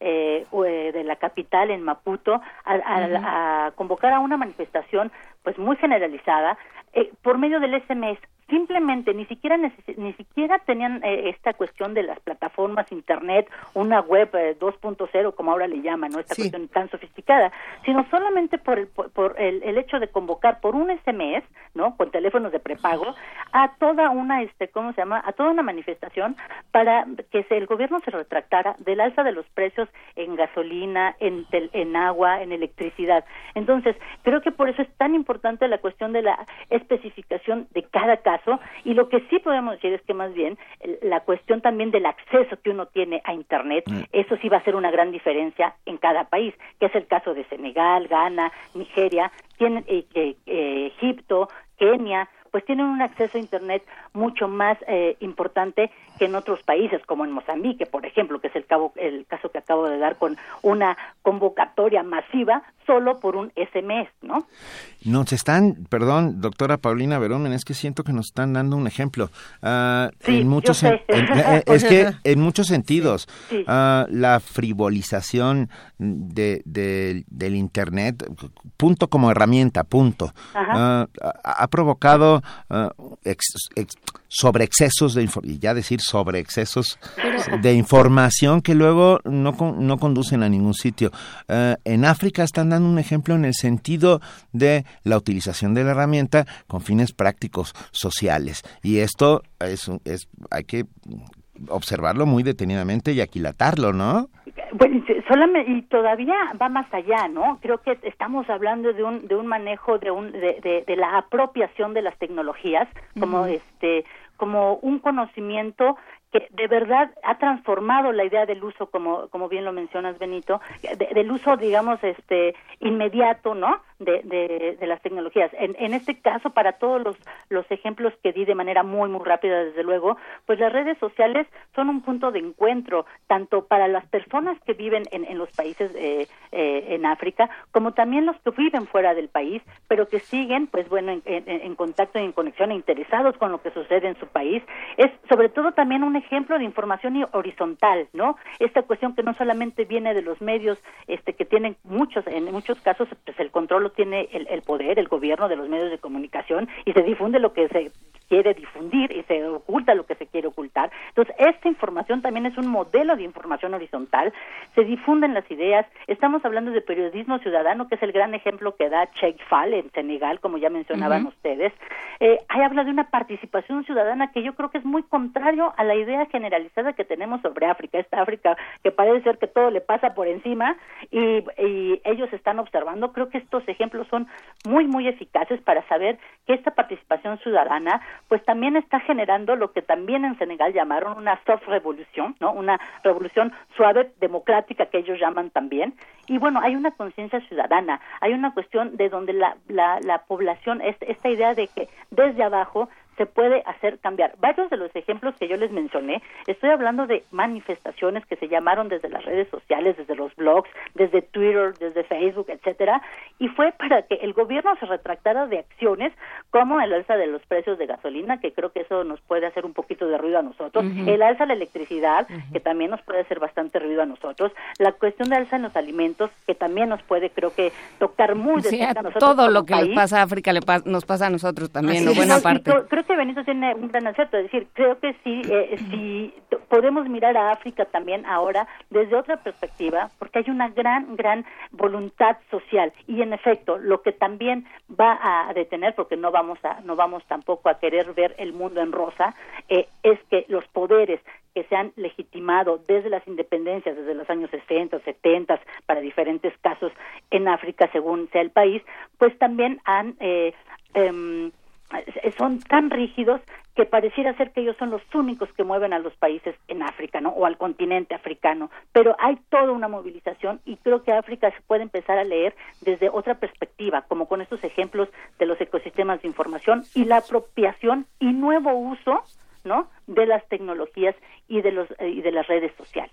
Y lo que y lo que responde uno desde el, eh, el escepticismo latinoamericano, doctora Berumen, sería ¿y qué pasa con los gobiernos? ¿Se Eh, quedan cruzados de brazos? No, no, creo, no, eh, eh, híjole, bueno, eso es un punto importantísimo y ya lo, eh, ya lo, reto- ya lo hablábamos aquella vez con Etiopía, ¿no? Esta cuestión del apagón con, de internet, etcétera, y que bueno, tuvo de- desde luego eh, represiones para todos aquellos que se, que, que, que se manifestaron también en contra de este, de, de este apagón de internet. No, en el caso de, de Mozambique, por ejemplo, eh, con esta idea de solamente convocar por medio del SMS, de una cosa tan rústica que hoy nos pareciera el SMS, este, no, claro, hubo detenidos, hubo este muertos, en el caso de Mozambique en esa manifestación hubo 13 muertos, 400 heridos, hubo arrestados, en el caso este igualmente de Angola, eh, que también les recomiendo por ahí que vean eh, hay un video que está en YouTube de Luati Beirao, que es un eh, es un rapero que es que tiene un es un gran activista y creo que él habla muy claramente sobre lo que se necesita, ¿no? De una, bueno, él es perseguido, ha estado en la cárcel, su familia, su esposa, etcétera, etcétera, pero bueno, muchísima gente como él, él porque es público, ¿no? Es un personaje público este este este rapero eh, de Mozambique, de, de Angola, perdón, y bueno, es- todo esto se publica, pero en cada manifestación, desde luego, el poder eh, este, hace uso y gala de su del ejercicio de la de la violencia y del abuso de poder, y creo que contra eso también están luchando. Entonces, por ahora es muy nuevo. Yo creo que decir, bueno, ¿y por qué África? Entonces, muchos me podrían decir o podrían comentarles en los diferentes medios, ¿no? Bueno, y entonces, si hay toda esta movilización, ¿por qué África pareciera ser como eh, que- que no se mueve, que no va para adelante? Creo que también lo que leemos es desde arriba, ¿no? Desde Claro. los poderes que, que estamos leyendo o los ejemplos generalizados que nos llegan, eh, como Sudán, como Etiopía. eh, y creo que esto ahorita también podría ser una gran lección para, por ejemplo, República Democrática del Congo, que se encuentra en un momento muy, muy importante en materia de una transición eh, política, de, de, de- de cambiar el poder, ¿no? De, de también generar una nueva dinámica, porque bueno, es un país que ha estado también eh, sufriendo eh, esta cuestión tan rígida del poder, nada de flexibilidad, pero eso eso pasa en las cúpulas, ¿no? Entonces romper un poco eso sería un- todavía es parte del desafío. Es muy joven todo este movimiento. Yo les estoy hablando desde 2007 con el caso de, de Kenia, muy fuerte en 2012, muy Ujú. fuerte con la primavera árabe, que es en donde realmente nos enteramos de la fuerza de las redes sociales en África, ¿no? Pero bueno, esto ya, ya ahí va emergiendo y creo que es parte de este proceso y muchos otros países en África podrían tener un gran referente de estas posibilidades de cambio. Y, y de, de cambio en todo sentido, ¿no? No solo este trabajo de periodismo ciudadano, de información horizontal, sino de educación, ¿no? También leíamos en, en, la, Claro. en el material que nos, que nos pasó para preparar esta mesa, doctora, que lo que ha hecho por la medicina, por ejemplo, o sea, por la salud y por la educación en África, el acceso al, al, al e-learning, al conocimiento por Internet. Sí, claro, no, y además no solamente por esta idea del e-learning, sino que también por solamente la cuestión de estas plataformas que que- de creación realmente ciudadana. Algunas están este, apoyadas por organizaciones internacionales, ONGs, pero otras tienen de verdad un corte meramente local. Y estas, por ejemplo, como bien mencionan, pues por ejemplo, tienen eh, acceso o información, primero porque es una es una política ya de alguna, bueno, una política ciudadana, por así decirlo, eh, de eh, informar cada vez más a las personas de cómo hacer uso de las redes sociales, cómo acercarse a ser parte de todo este movimiento que se va generando, ¿no? Eh, para que también se incluyan, para que se informen. Entonces, esa educación hacia el acceso a las redes, cómo usarlas y cómo usarlas para el cambio, esa es una tarea. La otra tarea también que se han dado estas plataformas mucho más este, ya a- acabadas es la cuestión de, por ejemplo, eh, de dón- dónde ubicar ayuda humanitaria, dónde ubicar refugios, eh, dónde también eh, informarse de, de las siguientes de los siguientes procesos electorales con miras a tener una conciencia ciudadana. Entonces hay como varios puentes, varias cosas que debemos ir agarrando y como yo digo, son ejemplos que ahí van, pero creo que todavía falta un camino para que esto se vaya afianzando y vaya siendo una realidad que genere un cambio mucho más evidente, que permita romper con la con, con esta rigidez de los gobiernos que muchos siguen desde la descoloniz- desde el momento de independencia o por lo menos el mismo partido sigue en el poder y que eso también eh, como bien mencionaba menciona este Beirao el rapero que les digo angolen, eh, de Angola. De Angola, sí. este dice, África bueno Angola necesita una ruptura pero bueno creo que el mensaje en general es para muchos poderes rígidos en África no ¿Y qué pasa, ya para, para cerrar esta, esta mesa, qué, qué pasa pensando en lo que decía Benito, de lo que tenemos que aprender? ¿Qué tiene África que podríamos tener nosotros? O sea, ¿qué, qué sucede que se dan estas sociedades de información y estos intercambios? Bueno, creo que eh, en, en general en todas las sociedades tenemos esta gran eh, capacidad y en México eh, por lo menos eh, seguimos guardando esta idea eh, un poco de- desde la familia, la comunidad, pero cuando ya queremos pasar de la comuni- de, de la familia, la comunidad y pasar como al ámbito más público, ya como sociedad, creo que es ahí donde algo algo está sucediendo que nosotros como eh, como sociedad como sociedad mexicana diversa, compleja, etcétera, algo sucede que parece ser que este paso no estamos dando. Este paso que por ejemplo sí dio Senegal, este paso que sí dio por ejemplo este eh, Ghana, Nigeria, eh, Kenia, ¿no? Eh, ese paso en donde pareciera ser que la parte en donde las, lo, lo- social no, no sea de interés común, nos, nos afecte, pero también nos interese resolverlo, me parece que ahí hay, una, hay un engrane interesante a observar o a ver qué sucede. A mí, a mí más bien también me surgen preguntas. Yo estoy lejos de responder esta pregunta tan complicada, eh, pero yo más bien veo en, en- eh, como cómo los países, eh, algunos ejemplos de países africanos, sociedades, etcétera, eh, han pasado la barrera de la familia tan cuidada en México, es este o, o por lo menos con un referente muy muy apreciado, la comunidad digamos depen- eh, tal vez en, en, la, en, la, en la ciudad menos, pero en otras partes todavía tiene un significado importante y relevante de convivencia, de organización, etcétera. Pero cuando queremos pasar todas esas necesidades de, que van de la familia a la comunidad hacia la sociedad como un interés público, creo que ahí hay algo que todavía nosotros mismos como sociedad no logramos entender cómo llevarlo, qué nos interesa y cómo a tener esta voluntad social. Yo creo que ahí más bien yo tengo más preguntas que, que respuestas. Y yo le quiero jugar un poquito al abogado del diablo. No otra vez. ¿Eh? No, ya no. ¿No otra vez? Pero poquito, pues. A ver, a ver, venga, Me- venga. Me pregunto, ah, porque es algo que me, me empezó a girar dentro de la cabeza. A partir del momento en que la masificación del medio, esto quiere decir que el Internet sea de uso más común y que sea más accesible para todos, no tenderá a la frivolización y es y ese es el enorme peligro que corremos, ¿no? Porque si estamos viendo este maravilloso fenómeno, eh, te- temo que ah, en el momento en que sea más accesible para todos eh, surja lo in- de alguna manera inevitable, no lo sé.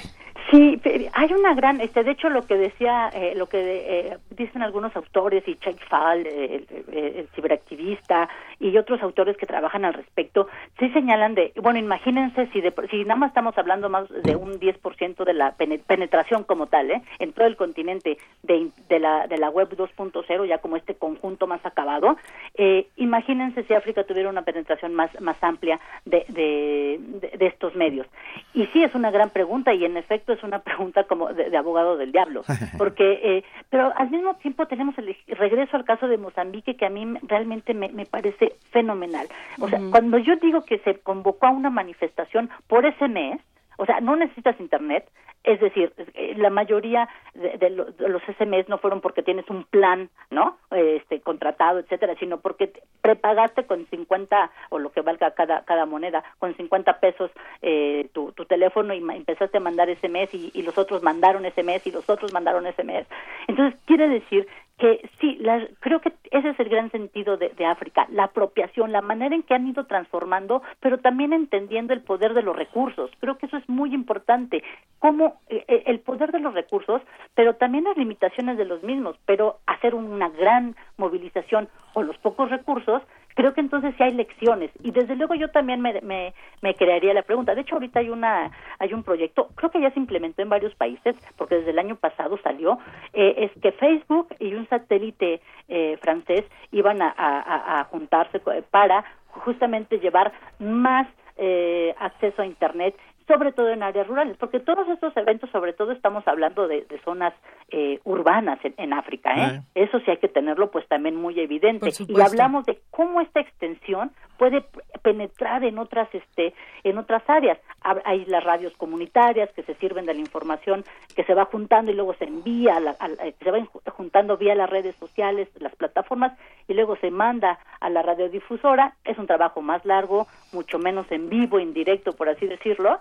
Pero bueno, también son parte de los esfuerzos. O sea, sí hay iniciativas propias del sello africano que también están haciendo esta diferencia, pero sin duda yo, es una pregunta que pues sí, eh, creo que también podríamos esperar algunos años cuando haya más acceso a internet y ver si los africanos tienden a, a frivolizar este e- e- este uso. Por ahora afortunadamente es mucho más una herramienta de movilización de conciencia y de y de llamadas de atención fuertes hacia lo- hacia esas estructuras rígidas que por ahora pues son víctimas toda la sociedad no Seguiremos observando muy atentamente el fenómeno y de verdad agradecemos enormemente, doctora Paulina Berumen, internacionalista y especialista en África, esta conversación y el, el quitarnos, eh, el acercarnos un poco a África que a veces sigue siendo como, como territorio ignoto, ¿no? O sea, sabemos pues, ta- tan poco que me siento a veces como en el siglo XIX Y habría tantísimo que aprender. ¿eh? y habría tanto que aprender de ellos sin duda. Sí, no, bueno, y agradezco la, la, la oportunidad que por este, que, que por mi voz, pero como otros eh, este, también estudiantes o, o doctorantes o ya personas que este, pues que se han especializado en África, también están haciendo este esfuerzo en universidades, en las, en las, este, con seminarios, etcétera, de difundir el conocimiento sobre África desde otras perspectivas. Si hay conflictos, si hay este, si hay, si hay este poderes dictatoriales y demás, pero África no es exclusivamente instituciones, ¿no? Creo que África es sobre todo su gente, sus, sus, sus iniciativas, sus propuestas, sus transformaciones y su gran voluntad social. Venga, muchísimas gracias. Un enorme abrazo, doctora Paulina Berumen. Igualmente, que tengan muy buen día. Muy buen día. Vamos a escuchar música para cerrar esta, esta mesa. Bueno, ustedes recuerdan a Ricardo Peláez, nuestro curador musical. eh, él es, eh, A- es que es africanólogo, déjame África decirlo, sí. Y en No, muchísimas es otras cosas. de África, sí. Sobre todo de su música y nos hace una recomendación eh, que a muchos nos encanta. Esto es Africa Dream Again de Yusuf Ndur. Wake up, send up Africa. Come on, Gummel sabapa. in a dawn, a dawn. Lubaringa am, lubaringa man. Manulo no penny. Immense is your wealth. Immense are your dreams. Security atuna, c'est tere histoire mënula leere say woy ak say say dom. mënula leere ni is your wealth immense immense your dreams tender leave again Africa leave again tender stop smile again. Africa dream again.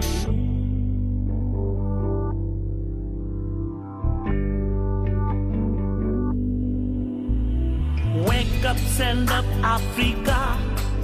Gumun sababa, gumunga dwana da. Lubarenga am, lubarenga um. man, manulonopeni. Mën mënuloo noppee nii Imagine is your wealth Imagine how you live To live again Africa live again Stop, smile again. Africa dream again. To give again. Africa dream again.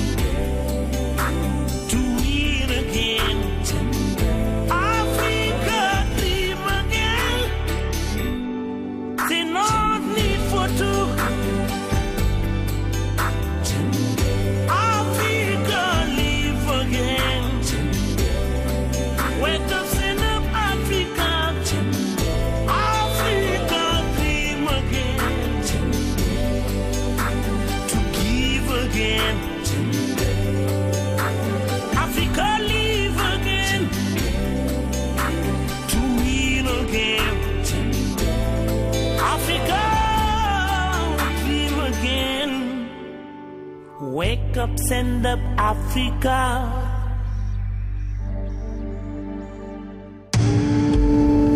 Primer movimiento. Clásicamente Diverso. 9 de la mañana, 41 minutos. Muchas gracias a todos los que nos escriben y están con nosotros. Y yo quiero leer este eh, mensaje que nos mandaron por teléfono. A ver.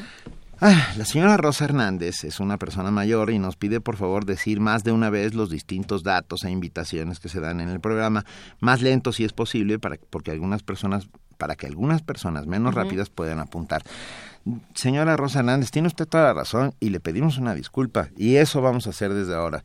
Cada vez que tengamos una, una información, una- ¿no? Una- boletos, invitaciones, etcétera, vamos a hacerlo lo más claramente posible y correremos menos, se lo prometemos. Por ejemplo, empecemos por, por, por- desde ahora, ¿no? A ver, escuchamos en este momento la canción, eh, esta canción de Yusu Endur llamada Africa Dream Again. Para los que les gustó esta canción, pues vamos a compartirla ya en nuestras redes sociales y esperemos que, que les, que les haya gustado. Tenemos más comentarios por acá, tenemos más notas, Ten- tenemos más información. Tenemos una nota interesante. Eh, un equipo de la Escuela Nacional de Estudios Superiores León de la UNAM desarrolló una resina acrílica para dentaduras humanas. Nuestro ¿Cómo, cómo, cómo? Sí, des- ellos desarrollaron una resina acrílica para dentaduras humanas. O sea, supongo que es una resina que, eh, bueno, ¿por qué no oímos la información? Nuestro compañero Antonio Quijano nos da el reporte. Laura Susana Costa Torres, jefa del Laboratorio de Investigación en Biomateriales y Nanoestructuras de la Escuela Nacional de Estudios Superiores León, inició hace 12 años un proyecto para desarrollar una resina acrílica para hacer bases de dentadura para pacientes desdentados. Una vez que obtuvo este material, se propuso agregar nanopartículas de plata que tienen un efecto antimicrobiano, sobre todo para inhibir el crecimiento de Candida albicans, un microorganismo que regularmente afecta a los pacientes que usan prótesis. Una nanopartícula de plata tiene el comportamiento muy diferente a una molécula grande de plata. Esto es que en tamaño nanométrico sería la milésima parte de un milímetro, un nanómetro, y estas partículas de plata que obtenemos de 10 a 20 nanómetros tienen, diferente a la plata convencional, tienen un efecto antimicrobiano, es decir, entran a la membrana de los microorganismos e inhiben su funcionamiento. Esto hace que el microorganismo ya no cause daño a las personas y, bueno, que, que ya resulte en un efecto benéfico para todos. Se espera que en un futuro se aplique la nanotecnología para mejorar las dentaduras postizas y el cemento dental sea utilizada para tratar a los pacientes. Nosotros hemos desarrollado la resina acrílica, el material, hemos sintetizado las nanopartículas de plata, las hemos conjuntado, hemos hecho pruebas físicas, pruebas químicas al material, pruebas biológicas, evaluando su comportamiento antimicrobiano en diferentes especies de cándida y bueno, hemos hecho también pruebas de citotoxicidad para saber que estas nanopartículas las que agregamos no causen un efecto tóxico en células humanas. Entonces, falta hacer pruebas en animales y estudios clínicos para que el material sea aplicado en pacientes. A esta investigación innovadora se han sumado estudiantes de la licenciatura del área de odontología de la NES León con el objetivo de mejorarla y ofrecer mayores beneficios a los pacientes. Para Radio UNAM, Antonio Quijano.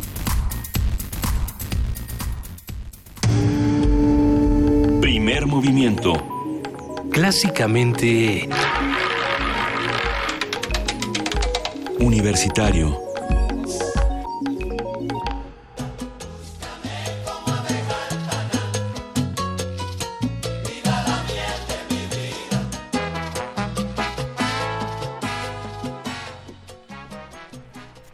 Como abeja al panal, esto es Juan Luis Guerra y su 440. Y, es, y esta es la que está al otro lado de la línea, Mireya Imas. Mireya Imas que pidió ¿Qué, ¿Qué tal? ¿A poco no les gusta? Sí, sí, por supuesto. Buena que sí. recomendación, Mireya. ¿Cómo estás? Mireya, ¿Cómo están? rápido, Mireya Imas, directora del Programa Universitario de Estrategias para la sustenta- sustante- Sustentabilidad. Bien-. Me bienvenida. voy a poner a repetirlo en el espejo. Oh, voy, voy a hacer 10 Sustentabilidad. planas. Sustentabilidad, querida Mireya, ¿cómo está el mundo sustentable el día de hoy? Bueno, pues hoy vamos a platicar de polinizadores. Ya hemos hablado de ello, pero vamos a hablar otra vez porque las amenazas que enfrentan este, estos eh, agentes tan importantes en el ciclo de vida de, muchísimas especies, este, pues cada vez enfrentan más amenazas y vamos a poder eh, presentar aquí algunas acciones sencillas que podemos hacer nosotros para poderlos ayudar. Eh, insistimos en que la polinización es crítica para la reproducción de muchísimas especies vegetales y, entre otras cosas, para la producción mundial de alimentos. De acuerdo con la FAO, se estima que uno de cada tres bocados que damos, es decir, un tercio de todos nuestros alimentos, se producen gracias a la intervención de un polinizador. Wow. El 75% de los cultivos de frutas y verduras dependen de la polinización, esto de acuerdo con una entrevista en Gaceta UNAM del doctor Mauricio Quesada, quien es académico del ENES Morelia. Sin el acarreo del polen de una planta a otra que realizan abejas, mariposas, polillas, abejorros, escarabajos, murciélagos, colibríes y muchos otros anima- animales, no podemos tener en nuestras mesas almendras, duraznos, manzanas, cerezas, kiwis, naranjas, chiles, limones, ni aguacates. Solo por citar algunos ejemplos. Esto se debe a que las plantas y polinizadores han establecido, gracias a procesos de evolución de millones de años, una relación cada vez más estrecha y especializada. Por lo que existen plantas a las que únicamente poliniza una especie animal en particular. No todas las plantas son iguales. Hay algunas que tienen más de un polinizador y son afortunadas. Por eso, la desaparición de los polinizadores debido a las acciones humanas pone en peligro ecosistemas completos que dependen de estas complejas interacciones, que también a su vez son muy delicadas. Y esto es una amenaza real para la producción de alimentos a escala global. Se estima que tan solo el servicio ambiental que proveen las abejas como polinizadores vale 50 o 60 veces más que toda la producción de miel y cera del planeta. Esto según eh, un, docu- un documento de los jardines de los museos smithsonianos. Pero las abejas se encuentran entre los polinizadores con mayor grado de amenaza. De acuerdo con la Autoridad Europea de Seguridad Alimentaria, desde hace unos 15 años se ha observado una disminución anormal y en ocasiones dramática en el número de abejas domésticas, Apis mellifera, y hasta la pérdida completa de colonias, principalmente en el hemisferio norte. No se sabe aún con precisión cuál es la razón de este, de este declive, declive, pero lo más probable es que sean varios factores que actúan de forma combinada. Siguiendo con los mismos datos de esta Autoridad Europea de Seguridad Alimentaria, entre las causas se encuentran la agricultura intensiva basada en monocultivos y plaguicidas, el hambre y la malnutrición de las abejas debido a la destrucción de su hábitat y la eliminación de sus fuentes de alimento, la urbanización, el ataque de virus y otros patógenos, como el caso de la avispa asiática y el ácaro barroa, un escarabajo, el escarabajo de la colmena y el ácaro tropilae, lae- laele, este, Te vamos a poner a repetirlo, ¿eh? Tropilaele. Sí, ¿verdad? El Está uso de pesticidas parece debilitar el sistema inmune de estos animales dejándolos a expensas de parásitos intestinales. O bien, como acaba de suceder apenas en Carolina del Sur, en Estados Unidos, en donde una pésima decisión de fumigar en horas equivocadas para el control de mosquitos transmisores de Zika causó la muerte de aproximadamente 2.5 millones de abejas No. de golpe y porrazo. No, no, no. Así mismo. Pero es que- Y esto nada más por, por no cambiar la hora de la fumigación. O sea, fumigaron cuando las abejas ya estaban saliendo de los panales para Pues forrajear en lugar de cuando estuvieran dormiditas en sus panales. Otros polinizadores en grave riesgo son los murciélagos. En nuestro país, de acuerdo con la CONAVIO, existen 138 especies de murciélago, lo que nos ubica en el quinto lugar en diversidad de estos animales. Hay dos especies que son las principales polinizadoras del agave azul o agave tequilana, en donde se obtiene el tequila.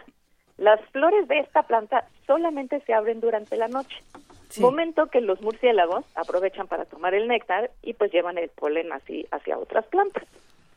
La mala fama de los murciélagos los ha puesto en peligro, a pesar de que, de acuerdo con la CONAVIO, el 70% de las especies de murciélagos se alimentan de, de insectos y otros invertebrados, 24% de frutas, polen, néctar, peces y animales pequeños como anfibios, y solo el 1%, tres especies, se alimentan de sangre, y estas muy pocas veces atacan al ganado. A los murciélagos se les ataca en sus cuevas y sitios de anidación debido a mitos infundados, lo que constituye una seria amenaza, además de factores similares al caso de las abejas, urbanización, pérdida y alteración de su hábitat, incluyendo también la contaminación lumínica, la pérdida de sus alimentos por el uso in- indiscriminado de, plasticida- de pesticidas y plaguicidas, etcétera. ¿Qué podemos hacer para echarles la mano?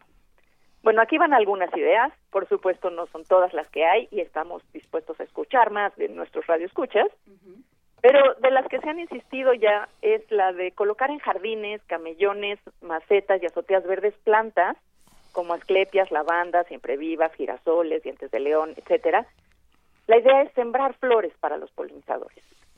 No usemos insecticidas, cambiémoslos por repelentes con aceites naturales de plantas como la citronela, por ejemplo, misma que se puede plantar también en zonas este que el propio olor de la citronela este aleje a los mosquitos.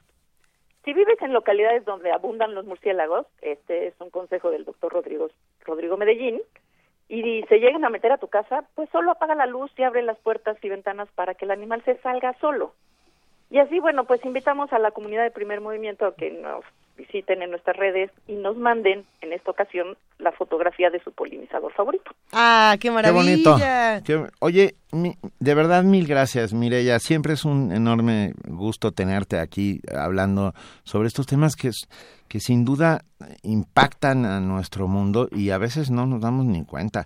Mira, nos escribe rápidamente eh, Juan Vargas y dice, justo estoy con alumnos trabajando en un proyecto educativo de polinizadores. Mándenos un saludo hasta la UAM Iztapalapa. Saludos. Con- saludos hasta Ah, la pues UAM un saludo y que pues que se mantenga en contacto con nosotros para ver qué cosas podemos hacer juntos, la UAM y la UNAM, ¿no? Sí, padrísimo. ¿por qué no dejamos la red, eh, nuestros datos, los datos del, del pues?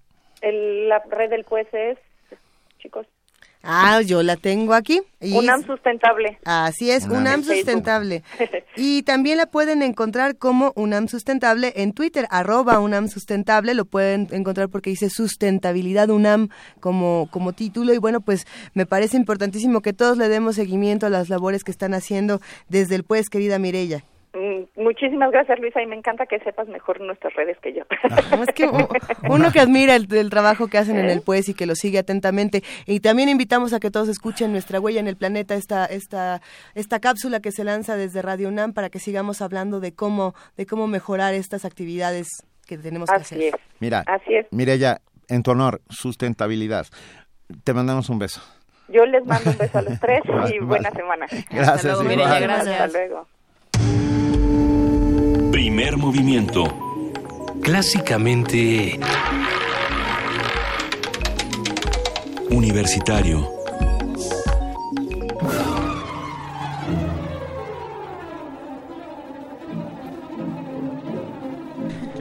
Lo pido. Vania Va. es mi polinizadora favorita. Sí, Voy a también subir también su vamos foto. a subir la foto de Vania como polinizadora Como favorita. Nuestra abeja reina. Vania Nuche está aquí para contarnos qué hay hoy en Radio UNAM. Hola, ¿cómo están todos? Muy buen día. muy. Hoy en Radio UNAM por el 96.1 de FM recuerden escuchar Prisma RU con toda la información del mundo y de nuestra universidad en punto de la una de la tarde y a la, en la noche es de retinas, la sección de cine en resistencia modulada y también si les interesa la tecnología no se pierdan Resistor, todo esto a partir de las 9 de la noche por el 96.1 de FM y por nuestra frecuencia del 860 de AM no se pierdan a las 6 de la tarde Monja Casada Virgen y Mártir, una, un texto de perdón, Sí, sí, sí. ¿no? Sí, sí, sí. Vicente Riva Palacio, dirigido por Rolando de Castro y lo podrán disfrutar hasta el lunes 10 de octubre, no se lo pierdan.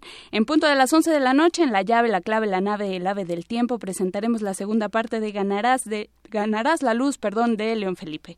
Recuerden que toda nuestra programación está en www.radiounam.unam.mx, donde van a encontrar todas las actividades que tenemos. Y pueden seguirnos en redes sociales también como arroba Radio UNAM. Estamos en Instagram, Facebook y Twitter. Que tengan un excelente martes. Hasta pronto. Muchas Hasta gracias. mañana. Hasta, Hasta mañana. mañana, Vamos a volver mañana. Hasta Sí, claro, todos los días. Buen día. Vamos a aprovechar para mandar una- un abrazo afectuoso a Tomás Zamora. Tomás Zamora que nos escucha y que está aquí. Y que escribió a Facebook diciendo, mándenme un saludo. ¿Por qué Ya, no? ¿te lo mandamos? Se lo mandamos. ¿Por Ya qué está, no? Y a ver, gusto. quien también nos escribió el día de ayer y nos ha escrito varios mensajes es Alejandro Geordorica, a quien le mandamos un abrazo. Y nos pidió que si poníamos algo de Frank Zappa, preguntando, ¿nos da tiempo? Queridísima Frida Saldívar de producción. Dice que sí. Pero que ya nos vayamos. Pero que ya Sí, nos pero, vamos. pero, pero que qué va a que- pasar mañana. va a pasar mañana, que es miércoles. Mañana vamos a hablar en Héroes y Villanos sobre brujas. Ey, la A construcción social de la bruja a partir de género. Y, ajá, la, sí, otras formas de entender a las brujas y quiénes son las brujas en el imaginario, en la sociedad, en las construcciones culturales y sociales. Todo ello lo hablaremos. Importante. Y vamos a hablar también sobre eh, catolicismo y convivencia. Qué contraste para mañana. Va a Así estar es que es- interesantísimo. Pásense por aquí, eh, todas las marchas a las que se ha convocado, eh, los argumentos de un lado y del otro y cómo podemos todos tener derecho a, Saber. a creer lo que queramos, pero a respetar y convivir. Y sobre todo a saber, sin ser información, ciudadanos. claro, sin, sin información estamos perdidos. Gracias a todos los que hacen posible diariamente Primer Movimiento, gracias de verdad, es un orgullo trabajar en este equipo. Gracias querida Juana Inés de ESA. Gracias a ustedes. Gracias querida Luisa Iglesias. Gracias, querido Benito Taibo. Nos escuchamos mañana de 7 a 10. Y esto que fondea y que se va a quedar con nosotros es Cosmic Debris de Frank Zappa, esta canción de 1974, asombrosa. Yo estaba ahí. Esto ¿Tú fue, estabas ahí? Sí, esto fue Primer Movimiento. El mundo desde la universidad y Frank Zappa. Regular fee. He would drop all the rest of his pressing affairs and devote his attention to me. But I said, Look here, brother, who you jiving with that cosmic degree? Now who you jiving with that cosmic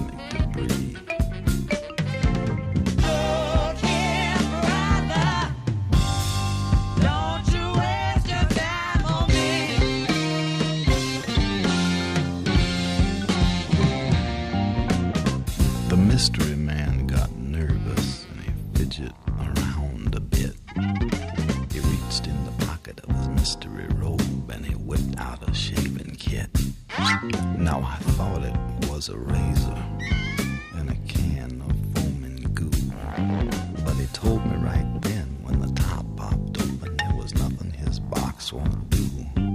With the oil of Aphrodite and the dust of the Grand Wazoo.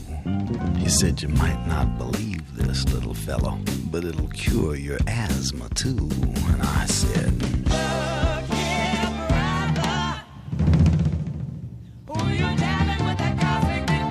Now what kind of a guru